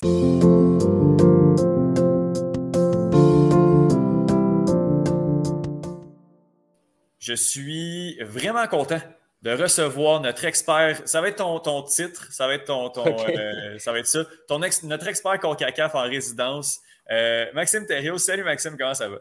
Salut, ça va très bien, merci. Euh, merci beaucoup pour l'invitation. Ben, je suis super content d'être ici. ça me fait plaisir. parler de ça. Oui, oui, super excité. Ben, je, je, suis vraiment content parce que justement, on se suit, on se connaît depuis un petit peu, un, depuis un petit bout quand même. Oui. Euh, puis je sais que justement, tu suis beaucoup, euh, tu suis beaucoup ce qui se passe quand même en, Amérique centrale, euh, autour de la CONCACAF, tout, ce qui va toucher aussi le, CF Montréal. Fait que tu étais la personne désignée pour venir nous parler de, la Ligue des, la Ligue des champions. Puis justement, ce comment on va procéder, c'est qu'il y a huit, ça commence la semaine prochaine, il y a huit match-ups. Puis on va passer à travers les huit. tu vas donner tes prédictions et euh, tes analyses là, pour, euh, pour ces rencontres-là. Fait qu'écoute, je te laisse aller le match-up 1 euh, avec une équipe du Guatemala puis une équipe du Mexique, c'est ça? Oui, exact. donc, c'est le CD Guastatoya contre le Club Léon. On va commencer avec Guastatoya. Donc, évidemment, c'est dans la Ligue nationale du Guatemala, la première division. Euh, qui ont gagné trois fois quand même, euh, surtout leur succès, euh, leur, succès vraiment récemment dans les dernières années. avant, c'était plus un, petit club de, fond de classement. en fait, la façon qu'ils sont qualifiés au tournoi l'année passée, c'était avec la CONCACAF League, donc pas la Champions League, mais la Ligue CONCACAF, ce qui est un peu la version Europa League du continent. Donc, ils ont fini quatrième. donc, ils ont été éliminés en demi-finale. c'est leur deuxième apparition au tournoi. ils, avaient fait un petit tour en, ronde des 16 en 2019.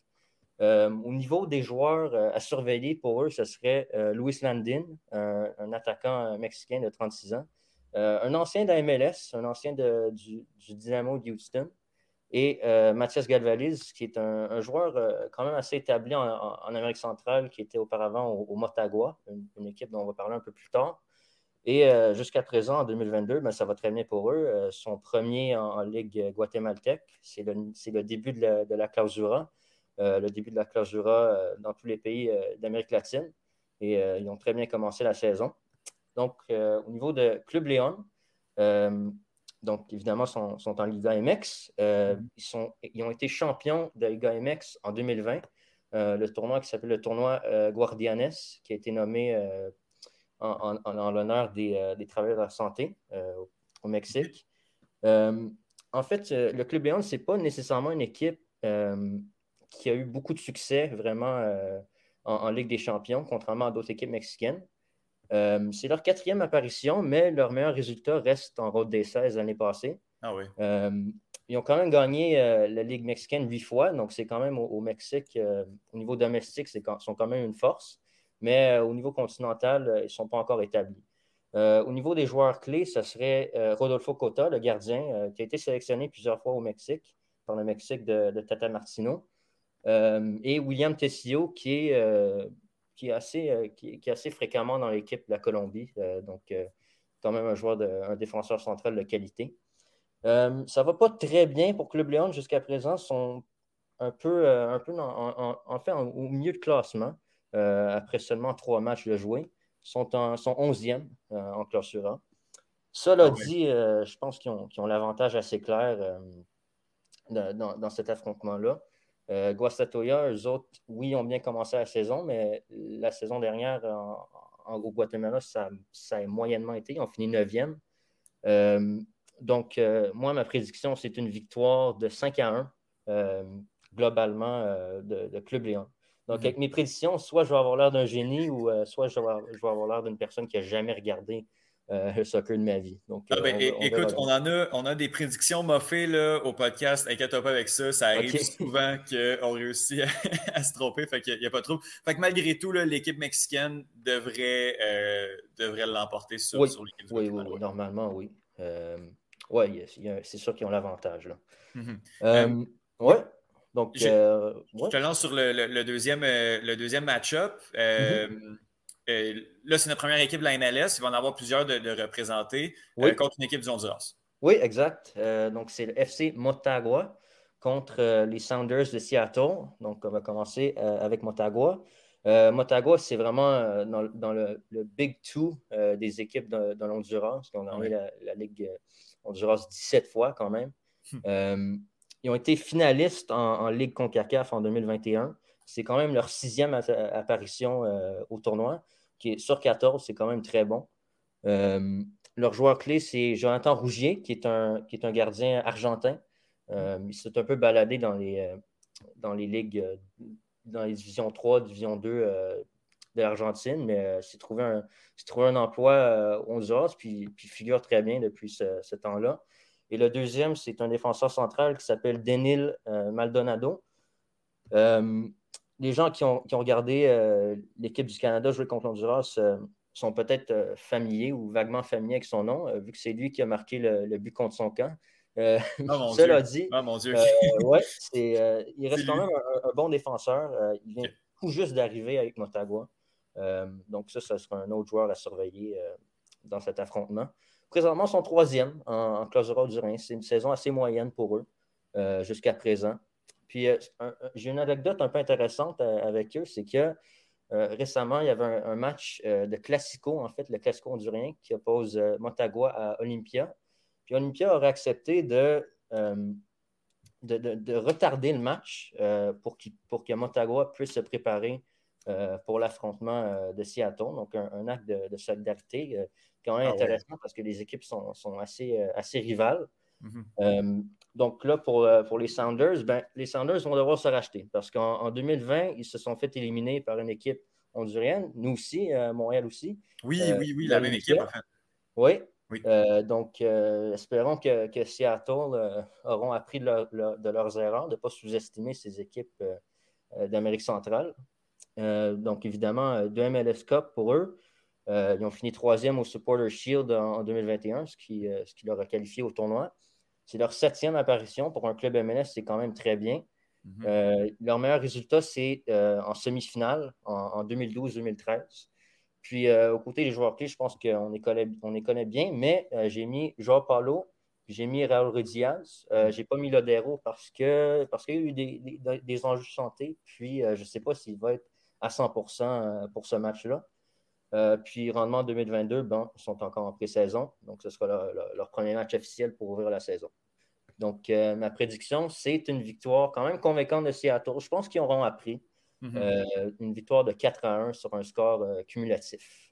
Bien, clairement que, Seattle a une meilleure équipe. En tout cas, Seattle est une des puissances de la depuis, euh, depuis tellement d'années, puis c'était vraiment une anomalie de, se faire sortir contre, contre Olympia. Oui. oui, oui, oui. Puis Olympia, c'est vraiment, vraiment une équipe très, très forte on dirait. Mhm. C'est vraiment la top équipe d'assez loin. Puis, euh, puis Motagua, ils se sont fait, euh, ils se sont fait enlever un peu euh, leur meilleur joueur par d'autres clubs de la région. Ah ouais.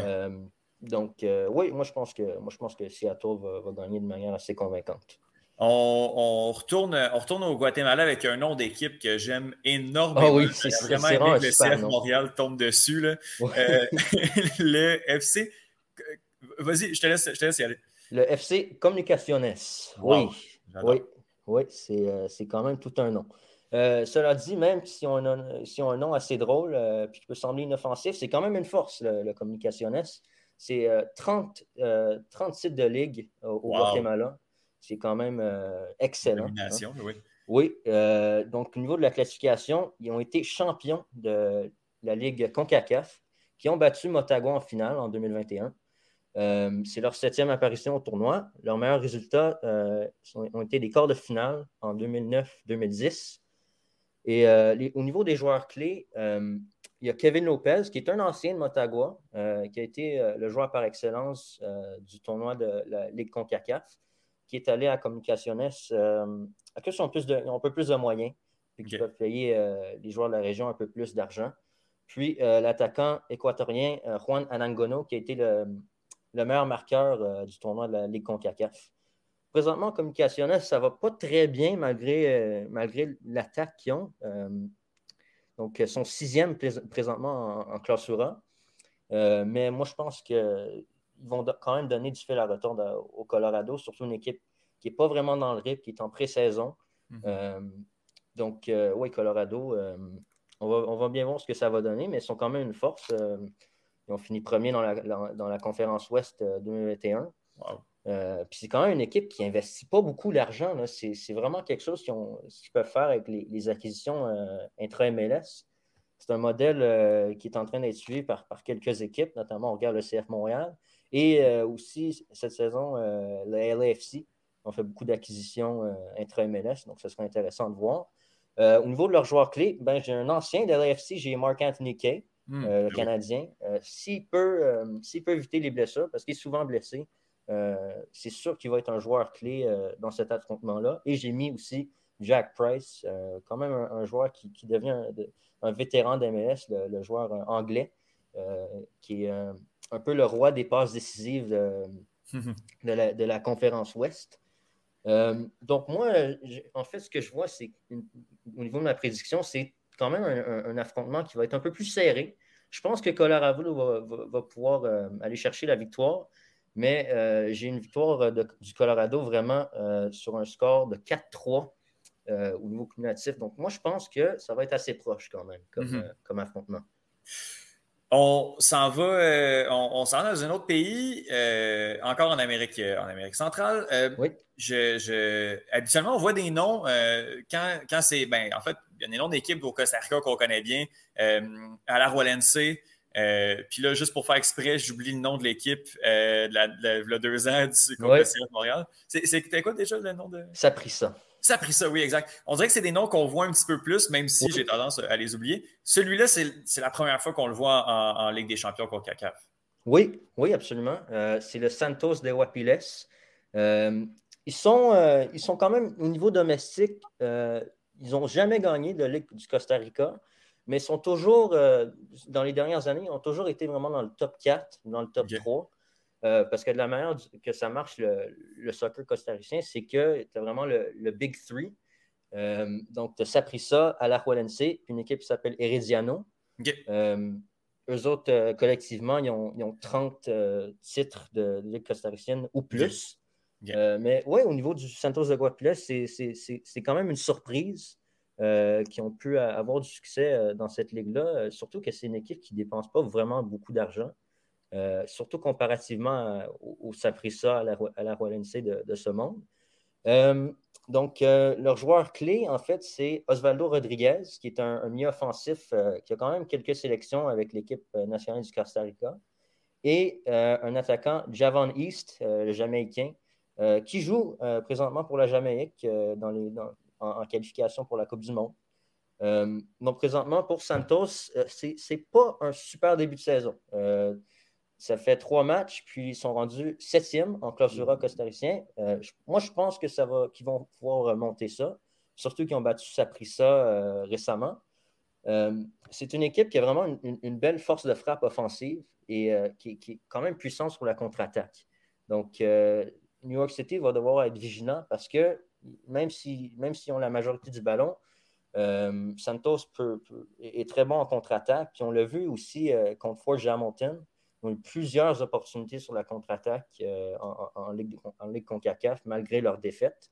Euh, mais quand même, euh, j'ai hâte de voir ce que ça va donner parce que c'est une équipe très dynamique. Mm-hmm. donc, bon, NYCFC, champion en titre de la MLS. Ben oui. bon, c'est leur deuxième apparition au tournoi. Ils ont été quart de finaliste en 2020. Comme joueur clé, j'ai mis euh, Maxime Morales, bien entendu, et j'ai mis euh, Alexander Cayens. Je n'ai pas mis Tati Castellanos parce que ça se peut qu'il s'en aide. Puis même s'il ne s'en va pas, je ne sais pas, peut-être qu'il va avoir un peu plus, il va, avoir une certaine, un, niveau de distraction euh, parce qu'il voulait partir, ça me semble assez clair. Il y a eu beaucoup d'offres d'Amérique du Sud notamment. Donc, à voir si un transfert va se concrétiser dans la prochaine semaine. Puis, j'ai aussi une mention spéciale à Santi Rodriguez, Mm. Euh, un joueur qui est arrivé en, mi-saison euh, l'année dernière en MLS, puis qui, figure très bien. C'est un jeune euh, Uruguayen. Et, il a été très, très, un, autre joueur très, très dynamique, très, très fort à la dribble. puis j'ai hâte de voir comment ces éléments-là en attaque New York City vont, vont pouvoir s'unir pour, pour marquer, marquer beaucoup de buts contre une, contre, une, équipe avec une défense qui n'est pas nécessairement la meilleure au, Costa Rica. Mm-hmm. Donc, euh, moi, ma prédiction, c'est une victoire de New York City 5 à 2. Donc, assez convaincante, mais moi, je pense que Santos de Guapiles va pouvoir euh, quand même euh, mettre quelques buts. Ça va être. c'est ça. Ça va être. Ça va être il va quand même. En fait, Santos de Guapiles va quand même montrer quelques lacunes défensives de, oui, Oui. Mais ouais, quand même une, force de frappe intéressante offensive. Donc, c'est à voir, à voir ce que ça va donner. Continuons, euh, justement, il fallait fallait qu'on en parle ou que, j'oublie le nom de Deportivo Saprissa, euh, une autre équipe du, euh, du Costa Rica qui va affronter. Est-ce que c'est une puissance? Est-ce qu'on peut parler d'une puissance mexicaine avec Pumas? Les, années récentes, oui. Oui. c'est quand, ouais, quand même une, assez grosse équipe au, Mexique. ils ont quand même gagné la, la Liga MX sept fois. ils ont été finalistes en 2020. C'est quand même leur cinquième apparition. Euh, euh, dans la, Ligue des champions. Ils ont été semi-finalistes en 2011-2012. Euh, au niveau des joueurs clés, ce sera un autre gardien. les gardiens du Mexique qui, sont nommés en sélection sont plus vieux. Et Alfredo Talavera, je pense qu'il a 40 ans ou quelque chose eh comme ça. mais c'est quand même un, bon gardien. Comme le gardien de, de, de Pachuca, le Canadien. Oui, Oscar Perez. Oscar Perez, oui. oui. Oh là là. Oui, on rappelle de lui. Oui, euh, je pense qu'il a joué jusqu'à 46 ans, ce gars-là. Ouais, c'est, euh, J'ai sa fiche devant, devant moi. Là. Aujourd'hui, il en a 49. Il a pris sa retraite en 2019. Wow. wow. Incroyable. Oui. Oui. Euh, donc, et l'autre joueur que j'ai mis, c'est Alan Mozo. C'est un défenseur latéral qui a joué dans l'équipe du Mexique. donc, présentement, au Puma, c'est pas si pire comme début de saison. Son, son septième en clôturant. et je trouve que quelque chose de très, très intéressant de, ce match-là, c'est que c'est une reprise de la finale de 2005 du CONCACAF Champions Cup, qui était en fait la vieille itération de ce tournoi-là, où euh, Saprissa avait, l'avait remporté euh, sur Pumas. Ça reste euh, à ce jour la dernière équipe pas mexicaine à avoir gagné un tournoi de CONCACAF de, de, Champions Cup ou de Champions League. Ce qui est quand même, euh, ça, en dit long sur la domination mexicaine. Oui. Euh, Hallucinant. Oui. Oui, donc, euh, bon, on va, aller à Saprissa. ils ont été cinquièmes en Ligue CONCACAF 2021, donc ils sont, ils sont inclinés contre le Communicationes en quart de finale. Cela dit, ils ont quand même fini cinquième dans le tournoi parce que la façon que ça marche, c'est qu'il y a un certain classement. donc, ils ont, été la, deuxième équipe dans, le stage de quart de finale a quand même figuré euh, dans, la, dans, la, Ligue des champions. Puis ça aurait été, euh, ça aurait été quand même quelque chose s'il y, aurait, s'il y avait manqué ce, ce tournoi-là, surtout que c'est leur deuxième participation sur 14 tournois. Donc c'est quand même, euh, c'est quand même excellent. Ils ont, quand même un record assez impressionnant. et c'est l'équipe avec le plus de participation dans ce tournoi-là, bien entendu. Au niveau de leurs meilleurs résultats, c'est en fait, en ne comptant pas la Champions Cup, c'est euh, une semi-finale en 2010-2011. Euh, au niveau des joueurs clés, euh, Mariano Torres, qui est un, milieu argentin, très, très propre techniquement, un milieu un peu plus reculé, mais qui apporte beaucoup à, l'attaque. Et Jimmy Marin, qui est un ailier assez dynamique, très, très bon à la dribble, encore une fois. Puis, puis vraiment, là, est, capable de se faufiler derrière les défenses. Euh, donc, c'est un début de saison assez désastreux pour, euh, pour Saprissa. Ils sont 12e et bon dernier en ah classement costaricien, qui est, très, qui, quelque chose qui, qui, aurait été impensable même il y a un an, mais euh, c'est très, très, très difficile du côté de Saprissa. bon, beaucoup de leurs fans veulent, ont, réclamé leur souhait de, de vouloir le coach actuel, Iñaki Alonso, de voir son départ. Ah Cela dit, présentement, il reste en charge. Donc, euh, on va voir si cette équipe-là, qui a beaucoup de talent quand même, euh, peut rebondir.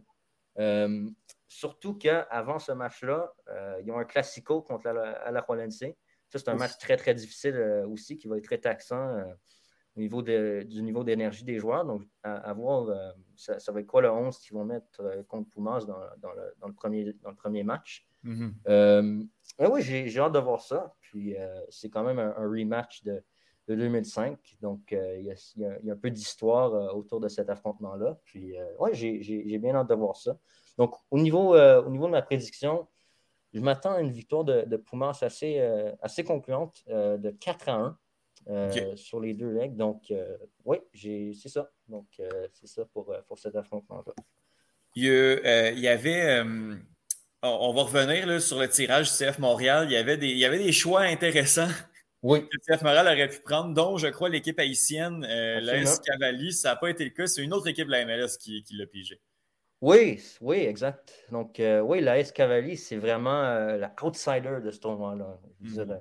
D'autres équipes, même le Guastatoya, puis tout ça, c'est quand même des équipes qui sont des forces, qui ont été des forces en CONCACAF League. Mais euh, le, Cavalier, vraiment, euh, on ne connaît pas beaucoup de choses sur, sur cette équipe-là.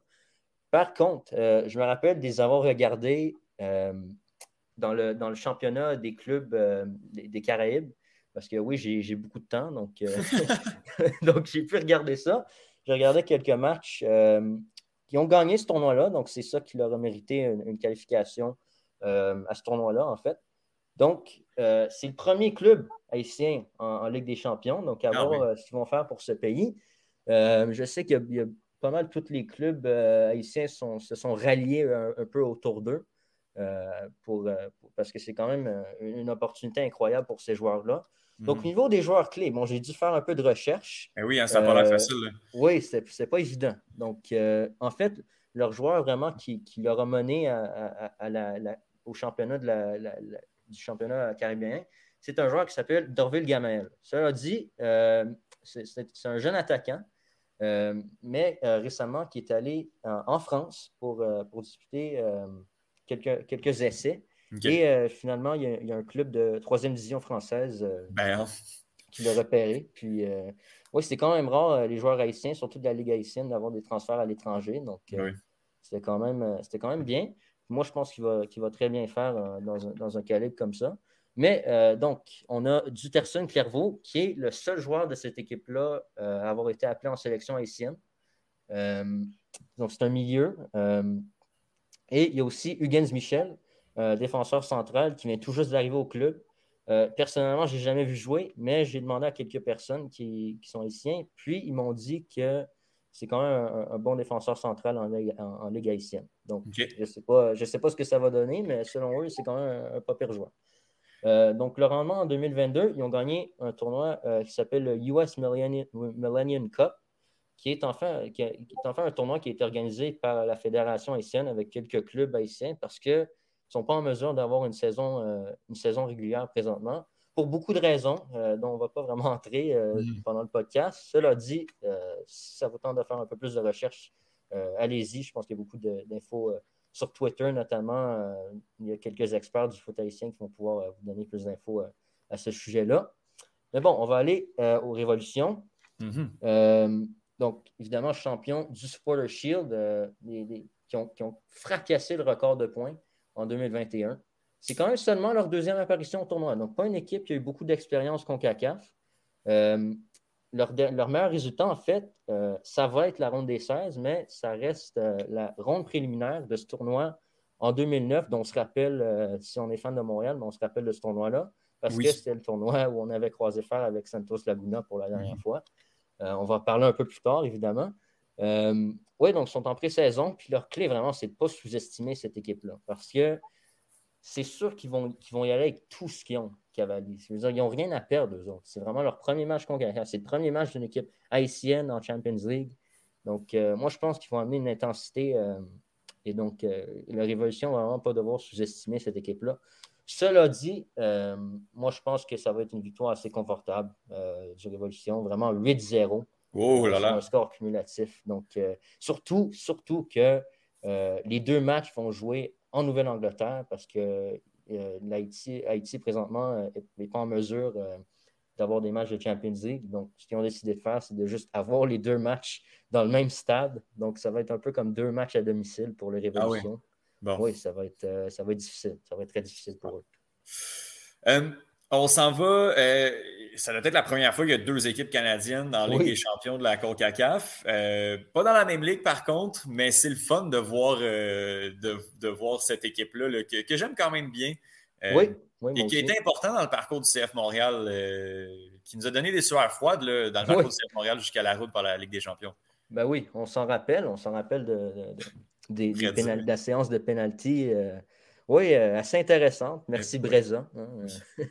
Ouais, c'était quand, même, euh, quand même intéressant de voir ça. Ben, le, le CF Montréal qui, est, qui a deux victoires, zéro défaite présentement en, en tir de barrage. Donc, euh, ben, Dans son histoire, ben oui, c'est ça. le. Puis les deux en, en championnat canadien. Oui. Euh, donc, Forge FC, oui, Forge FC, euh, beaucoup de succès domestique. Euh, c'est vraiment la, la franchise modèle en, CPL qui ont gagné deux fois les deux premières itérations du tournoi de, de- de CPL, qui ont fini troisième en Ligue CONCACAF, euh, qui, qui ont- qui se sont inclinés en demi-finale euh, contre le Motagua. Euh, donc, évidemment, c'est leur première apparition. C'est la première apparition pour un club de CPL à ce tournoi-là. Donc, c'est un gros test pour, pour Forge FC. Au niveau des joueurs clés, j'ai mis Kyle Becker. Puis, Yeah! j'ai mis, oui, un ancien de, un ancien de l'Impact et un autre ancien de l'Impact, Omar Browning. Yeah, Oui. Pour qui tu te prends? Oui, oui. Ouais, je l'ai mis parce qu'il y a quand même, un- quand même euh, beaucoup de succès dans ce tournoi-là. Euh, ben, la raison qu'on l'a signé, c'était à cause de, de ses performances contre Toronto Mhm. en, en Champions League en, en 2019. Donc, Oui. euh, ça va être intéressant de voir ce, que, ce que ça va donner avec un, calibre un peu plus élevé contre le Cruz Azul. Oui, c'est un gros test, mais le Ford GFC, quand même, qui fait du bon recrutement pendant l'entre-saison. ils ont signé quelques joueurs des, champions en titre de la CPL, le Pacific FC, notamment Terran Campbell, qui était leur meilleur attaquant. Euh, donc, à voir si, euh, euh, ces renforts-là vont pouvoir le mériter un, peu plus de, compétition contre Cruz Azul. Mhm. Cruz Azul, oui, c'est selon moi les, favoris pour ce tournoi-là. ils ont gagné la, Ligue mexicaine neuf fois. ils ont été champions de, la Ligue mexicaine en 2021. donc, les champions les plus récents. et c'est leur huitième apparition au tournoi pour une équipe mexicaine avec le, niveau de compétition. Tout ça, c'est quand même très bon. Et euh, c'est la seule équipe à avoir remporté euh, la, Ligue des champions auparavant qui est dans, dans, le tournoi, qui ont gagné donc en 2013, en 2014. Euh, il y a beaucoup de joueurs clés dans cette équipe-là. C'est vraiment une, très bonne équipe, une équipe très forte. Cela dit, pour moi, c'est Carlos Rodriguez, un milieu qui joue assez souvent pour l'équipe mexicaine de, Tata Martino. Puis euh, Uriel Antuna, qui est un ancien MLS, qui a été, euh, je me rappelle, de son prêt à, LA Galaxy, qui est un très bon joueur, un très bon allié. Euh, donc, en 2022, Cruz Azul, ça va quand même très bien. Ils sont troisième, après seulement quelques matchs joués, mais non seulement ils sont favoris pour la Ligue des Champions, mais on pourrait, je pense qu'on pourrait leur, donner ce titre-là pour, pour le tournoi mexicain aussi, la clausura. Oui, oui, c'est vraiment une, très bonne équipe. Euh, donc, nous, la prédiction, ouais, je pense pas qu'il y aura grande, grande surprise. Euh, j'ai mis une victoire cumulative de 7-2 euh, de Cruz Azul, juste parce que, je ne sais pas, la défense de Ford FC pas si mal, mais je ne sais pas comment ils vont, ils vont faire contre, contre un niveau de compétition qui est vraiment, qui n'ont vraiment jamais affronté dans leur carrière. Mm-hmm. Donc, euh, mais, mais c'est quand même un, affrontement j'ai très hâte de regarder, euh, surtout que j'ai suivi, euh, chaque minute de leur parcours en, en, Ligue CONCACAF en 2021. Donc, moi, mm-hmm. j'ai vraiment hâte de voir ce que ça va donner. Oui, c'est très cool, très cool for Jesse. J'ai une chose avant qu'on embarque sur le CF Montréal. oui. Qu'est-ce qui se passe avec Club América? Pourquoi cette équipe-là n'est pas en Ligue des Champions, qui est un habitude de cette année annuelle? Oui, oui, c'est. Ouais, c'est un peu euh, étrange. Moi, je ne peux pas dire que je suis, je suis triste de ne pas les voir là. Ah non, non, non, personne n'est vraiment triste pour Mais ben oui, euh, un peu une baisse de régime pour le club américain. Euh, actuellement, ils sont coachés par l'ancien ancien entraîneur du Real Madrid, qui a été là juste quelques mois, Santiago Solari. Ah mon Dieu, qui été là comme après Lopetegui. Oui, oui, ça a bien été. Oui, c'est ça. Euh, donc, c'est lui qui, euh, est l'entraîneur euh, du Club América. Puis, ouais, c'est un peu plus difficile. En fait, ce qu'il a essayé de faire, c'est d'amener des joueurs d'Espagne et, au Club América. Puis, présentement, ça a des, des, résultats assez mixtes. Donc, il y a quelques joueurs qui, sont, qui ont été quand même très bons, comme par exemple Alvaro Fidalgo. Mais, ouais, c'est difficile. C'est difficile. Ah hein? Puis, donc, c'est quand même, quand même pas normal de voir ça. C'est à cause du classement, on n'a juste pas réussi à se qualifier. oui, exact. C'est ah vraiment ça. Puis, euh, puis le niveau, en fait, ce qui est intéressant aussi, c'est qu'auparavant, on avait la, la, Pro Rail euh, en, Ligue mexicaine, mais depuis quelques années, euh, ça n'existe plus. Donc, il y a beaucoup d'équipes ouais, il y a beaucoup d'équipes qui investissent. J'ai aussi été surpris de ne pas voir Tigresse, là aussi, une équipe qui dépense beaucoup, beaucoup d'argent. donc, oui, évidemment, oui, c'est vraiment des, un peu des nouvelles équipes en Ligue des champions du côté mexicain. Donc, ce sera intéressant de voir euh, comment ils vont figurer euh, contre, leur, adversaire. Puis justement, il y, a, une équipe qui, était peut-être un petit peu partie du radar euh, et qui fait son retour sur dans les grandes compétitions, j'allais dire européennes, continentales, mettons, nord-américaines. Le CF Montréal était dans le grand chapeau et avait la chance de prendre une équipe mexicaine, je crois. Oui. D'autant plus c'était Santos Laguna. Euh, ça a été quoi ta réaction là, quand, CF, on a vu le nom de CF Montréal puis Jacques Santos Laguna? Euh, ouais. c'était pas une belle réaction. C'était pas une hein? réaction. Euh, ouais, c'était. Bon, euh, il y, a quelques mots que je peux Oui, oui, qu'on ne répétera pas sur les ondes. Là. oui, exactement. exactement. Puis, c'était un club s'attendre à quoi? Là? Oui, oui. Donc, Santos Laguna, six fois champion de la Liga MX. Euh, qui ont été finalistes de, de, la Liga MX en 2020. non, excusez-moi, en 2021. donc, quand même une équipe qui a eu une saison très forte l'an dernier. Cela dit, ce, début de saison, vraiment, c'est assez catastrophique pour eux. Ils sont présentement avant-dernier en, en, mexicain. Ce qui est euh, très bon pour, le, pour euh, les fans du CF Montréal euh, qui, s'attendaient un, peu à une dégelée. Hein, donc, donc oui, c'est quand même très bon pour le CF Montréal, mais pour eux, c'est très difficile. Puis ils ont vendu un de leurs meilleurs joueurs de l'an passé qui s'appelait Juan Diego Valdez, je pense. Un milieu offensif qui ont vendu quand même pour 11 millions. une, vente qui était intra-Liga MX. Donc, euh, on voit qu'il y a quand même beaucoup d'argent qui, est dépensé pour les transferts euh, euh, dans la même ligue. mais ils n'ont pas vraiment su le remplacer. C'est juste un recrutement et aussi qu'ils ont un nouvel, ils ont, un nouvel entraîneur, Cachinha, Pedro Cachinha, qui, a fait son, qui a, quand même fait ses preuves au Mexique, notamment avec le Santos Laguna, qui avait gagné la Ligue avec le, Santos Laguna en 2014, si je ne me trompe pas donc, euh, il, a fait ses retours cette, cette année, cette saison. Puis, euh, oui, euh, ça ne va pas très bien. Cela dit, il ne faut pas les sous-estimer non plus parce que c'est une équipe quand même avec, avec quelques joueurs très talentueux, notamment les deux joueurs de l'Uruguay, Fernando Goriaran, un, milieu, un milieu axial, qui est vraiment leur meilleur joueur d'assez loin. Cela dit, ils ont aussi Brian Lozano. Lozano, c'est un joueur qui, qui, a connu beaucoup, beaucoup de succès euh, un peu plus tôt, il y a quelques années. Euh, cette année, à l'image de l'équipe, ça ne va pas très bien. Euh, l'année dernière, c'était pas si pas si pire, mais il a manqué quand même un, gros bout de la saison blessé. Mais, mais c'est quand même un, joueur qui a, beaucoup d'expérience dans, la Ligue mexicaine, puis un joueur qui a, qui a connu, comme j'ai dit, beaucoup de succès dans cette ligue-là. cela dit, on passe au CF Montréal. Euh, oui. Donc, euh, oui, euh, champion canadien en 2021, ce qui, ce qui leur mérité la qualification cette année. donc, c'est leur cinquième apparition, vraiment. Ça, va, ça va quand même pas si pire pour, pour le CF Montréal, quand même, quand ça vient au, nombre d'apparitions au tournoi. Mm-hmm. donc, meilleur résultat, bien évidemment, on, est, on était finaliste 2014-2015, avant que bon, le rêve le, rêve. de 45 minutes. Oui, oui c'est ça. ça. On était, moi, j'aime toujours dire, on était à 45 minutes de Léo Messi contre Victor Cabrera. Oui. Euh, ça aurait été un, duel argentin euh, quand même intéressant. Intéressant, quand même. oui, oui. Romero et tout. Oui, ben oui, il y avait une filière, euh, filière argentine. Ben oui, ben oui, ben oui. Avec Piatti, puis ouais, c'est quand même, c'est quand même des, des, beaux souvenirs. Hein. Donc, pour les joueurs clés, euh, j'ai mis Mialovic.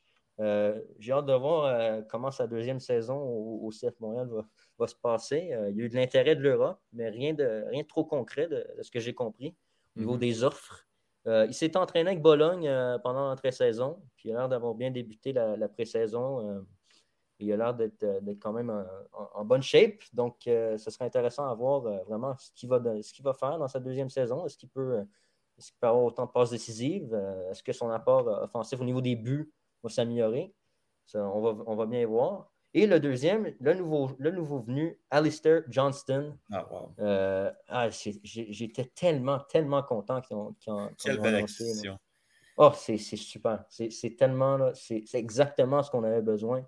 Puis mm-hmm. j'adore, j'adore où on s'en va du côté des, des acquisitions intra-MLS, du talent local. Mm-hmm. Euh, qui ont une certaine association à Montréal parce que Johnston, euh, il jouait pour Lakeshore, je pense qu'il était un peu plus jeune. Euh, ah oui, ok. oui, oui, oui. Il, a pas, il, a fait un passage à Montréal quand il était un peu plus jeune. Ah, nice. c'est un joueur qui a dit qu'il détestait le Toronto FC parce qu'il n'avait pas accepté dans son académie parce qu'il était trop petit. OK, bon. Euh, ouais, c'est ça. Merveilleux. on voit, on voit d'où les priorités euh, étaient au niveau du recrutement de l'académie. Euh, oui, intéressant à voir cette défense-là. Camacho ne sera probablement pas disponible vu qu'il a, il a, commencé à s'entraîner un peu plus tard que les autres. Donc, je pense qu'il est un peu encore en mode pré-saison. un truc important aussi au niveau tactique, CF Montréal, ça va être le mieux box-to-box. Donc, présentement, je pense qu'il planifie utiliser Hamdi comme, mieux box-to-box. C'est quand même intéressant parce que c'est un profil un peu plus offensif. Et il, a, tendance à, regagner le ballon un peu plus haut sur le terrain, donc à voir ce qu'il va faire dans un, dans, un, rôle un peu plus reculé. donc, oui, évidemment, on se rappelle de cette confrontation-là en, 2009 contre le Santos Laguna. Il y a beaucoup d'histoires attachées à ça. Euh, j'ai pas goût vraiment d'en parler parce que, oui, je suis encore, même soit 13 ans après, après le résultat, mhm. ça a quand même pas bien passé. mais j'aimerais ça, j'aimerais ce serait le fun que, que Johnson soit inclus dans la liste des joueurs, parce qu'on a, mhm. vu, on a vu la liste des joueurs le provisoire pour le tournoi, puis il n'est pas là. Donc, mhm. ce serait le fun qu'il soit là, s'il vous plaît. Oui. Donc, c'est ça. Mais euh, ma prédiction, je pense que c'est vraiment la seule surprise euh, de, mes prédictions des affrontements. C'est une victoire de Montréal. Ah oui? Euh, sur, deux, sur deux matchs. Donc, je pense que pas ça va être assez C'est pas, c'est pas parce que c'est ton équipe. Là. Non, non, non, non, non. non. Ben, j'espère que non. non, j'essaie d'être le plus, le plus objectif possible pendant, mm-hmm. pendant mes recherches, pendant mes, pendant mes, mon processus de, prédiction, tout ça. Euh, peut-être que je suis biaisé, peut-être qu'il y en a du bien là-dedans, mais, quand on regarde la façon que Santos Laguna débute la saison, euh, c'est pas, pas super. Mm-hmm. Donc, euh, moi, je pense qu'on a toutes les chances au monde de, de, pouvoir ambitionner de, pouvoir gagner. Donc, moi, je mm-hmm. pense que, moi, je pense que ça va être assez serré comme, comme match, puis comme affrontement de deux, deux matchs. Donc, ouais, j'ai hâte de, comme j'ai dit, j'ai hâte de voir ce que ça va donner. Donc, je suis très excité pour ce tournoi-là. Ça va être un, un tournoi. Euh, bon, j'ai quand même, ça fait quand même quelques années que je, que je regarde euh, vraiment tous les matchs de ce tournoi-là. Mais euh, avec le CF Montréal qui joue contre une équipe mexicaine en, première ronde, ouais, ça va être, mhm. ça va être dur du début. Oui, oui, clairement. Puis ça va être, c'est ça, ça commence, ça, va être vraiment intéressant de, de suivre ça. Puis commence, commence la saison de manière un peu rough, mais écoute, c'est ça qu'il faut. Puis ça a déjà souri euh, au CF Montréal, à l'impact euh, euh, auparavant, il y a quelques années. Allez marquer ce fameux but à l'extérieur rapidement. Puis... Oui, oui c'est la clé. On, l'a vu contre, contre ça. On, je veux dire, c'est vraiment, vraiment ça. Puis, oui, puis c'est sûr que moi, je pense qu'au Mexique, c'est eux qui vont avoir la majorité du ballon, des mm-hmm. chances, tout ça. Mais il faut pouvoir prendre, prendre, prendre ses, chances. Exact. Puis être, être, dynamique sur la contre-attaque. Puis, c'est ça. Donc, c'est vraiment ça la clé, euh, la clé pour le CF Montréal dans ce, premier match-là. Après ça, à domicile, je pense qu'on va avoir un peu plus, un peu plus de contrôle du ballon, puis, euh, mhm. puis euh, pouvoir un peu jouer, jouer à leur rythme. Le premier match, c'est le 15 février 2022 à 10h du côté de Santos Laguna. Le deuxième match, ça va être le 22 février à 8h30, je crois, au stade olympique. On va y être, on va y retourner. Euh, euh, voir, notre équipe euh, au stade. Écoute, Maxime, je te remercie énormément. Merci à toi. comme je l'ai dit en intro, tu es notre expert CONCACAF. puis il va peut-être falloir te trouver une spécialisation là, autre pour que tu reviennes, tu reviennes nous parler de, cette compétition et peut-être d'autres choses là, si, si on emballe dans tes, dans tes champs de compétences, dans tes champs d'expertise. Absolument, absolument. Super. Oui. Parfait. Bon, ben, Maxime, je te remercie énormément pour se reparler très bientôt. Merci beaucoup.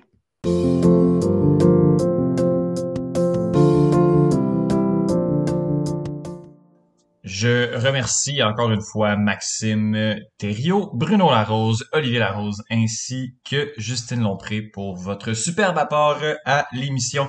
Il y a un UFC ce soir, UFC 271, euh, Israël Adesanya qui va défendre son titre contre Robert Whittaker. J'y vais avec ma prédiction. Oh là.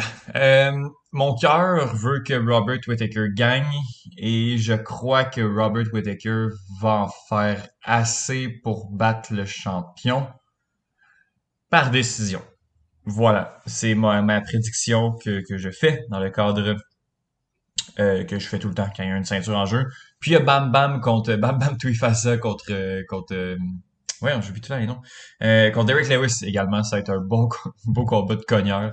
Euh, vraiment intéressant comme, euh, comme match-up, vraiment carte qui va être, qui va être très intéressante à regarder. Euh, Israël Adesanya contre Robert Whittaker. FC 271 avec ma prédiction Whittaker par décision. C'est ce qui conclut cet épisode numéro 53 du podcast de vous à l'autre. Je vous remercie d'avoir été à l'écoute. On, se, on se parle la semaine prochaine, mon Dieu.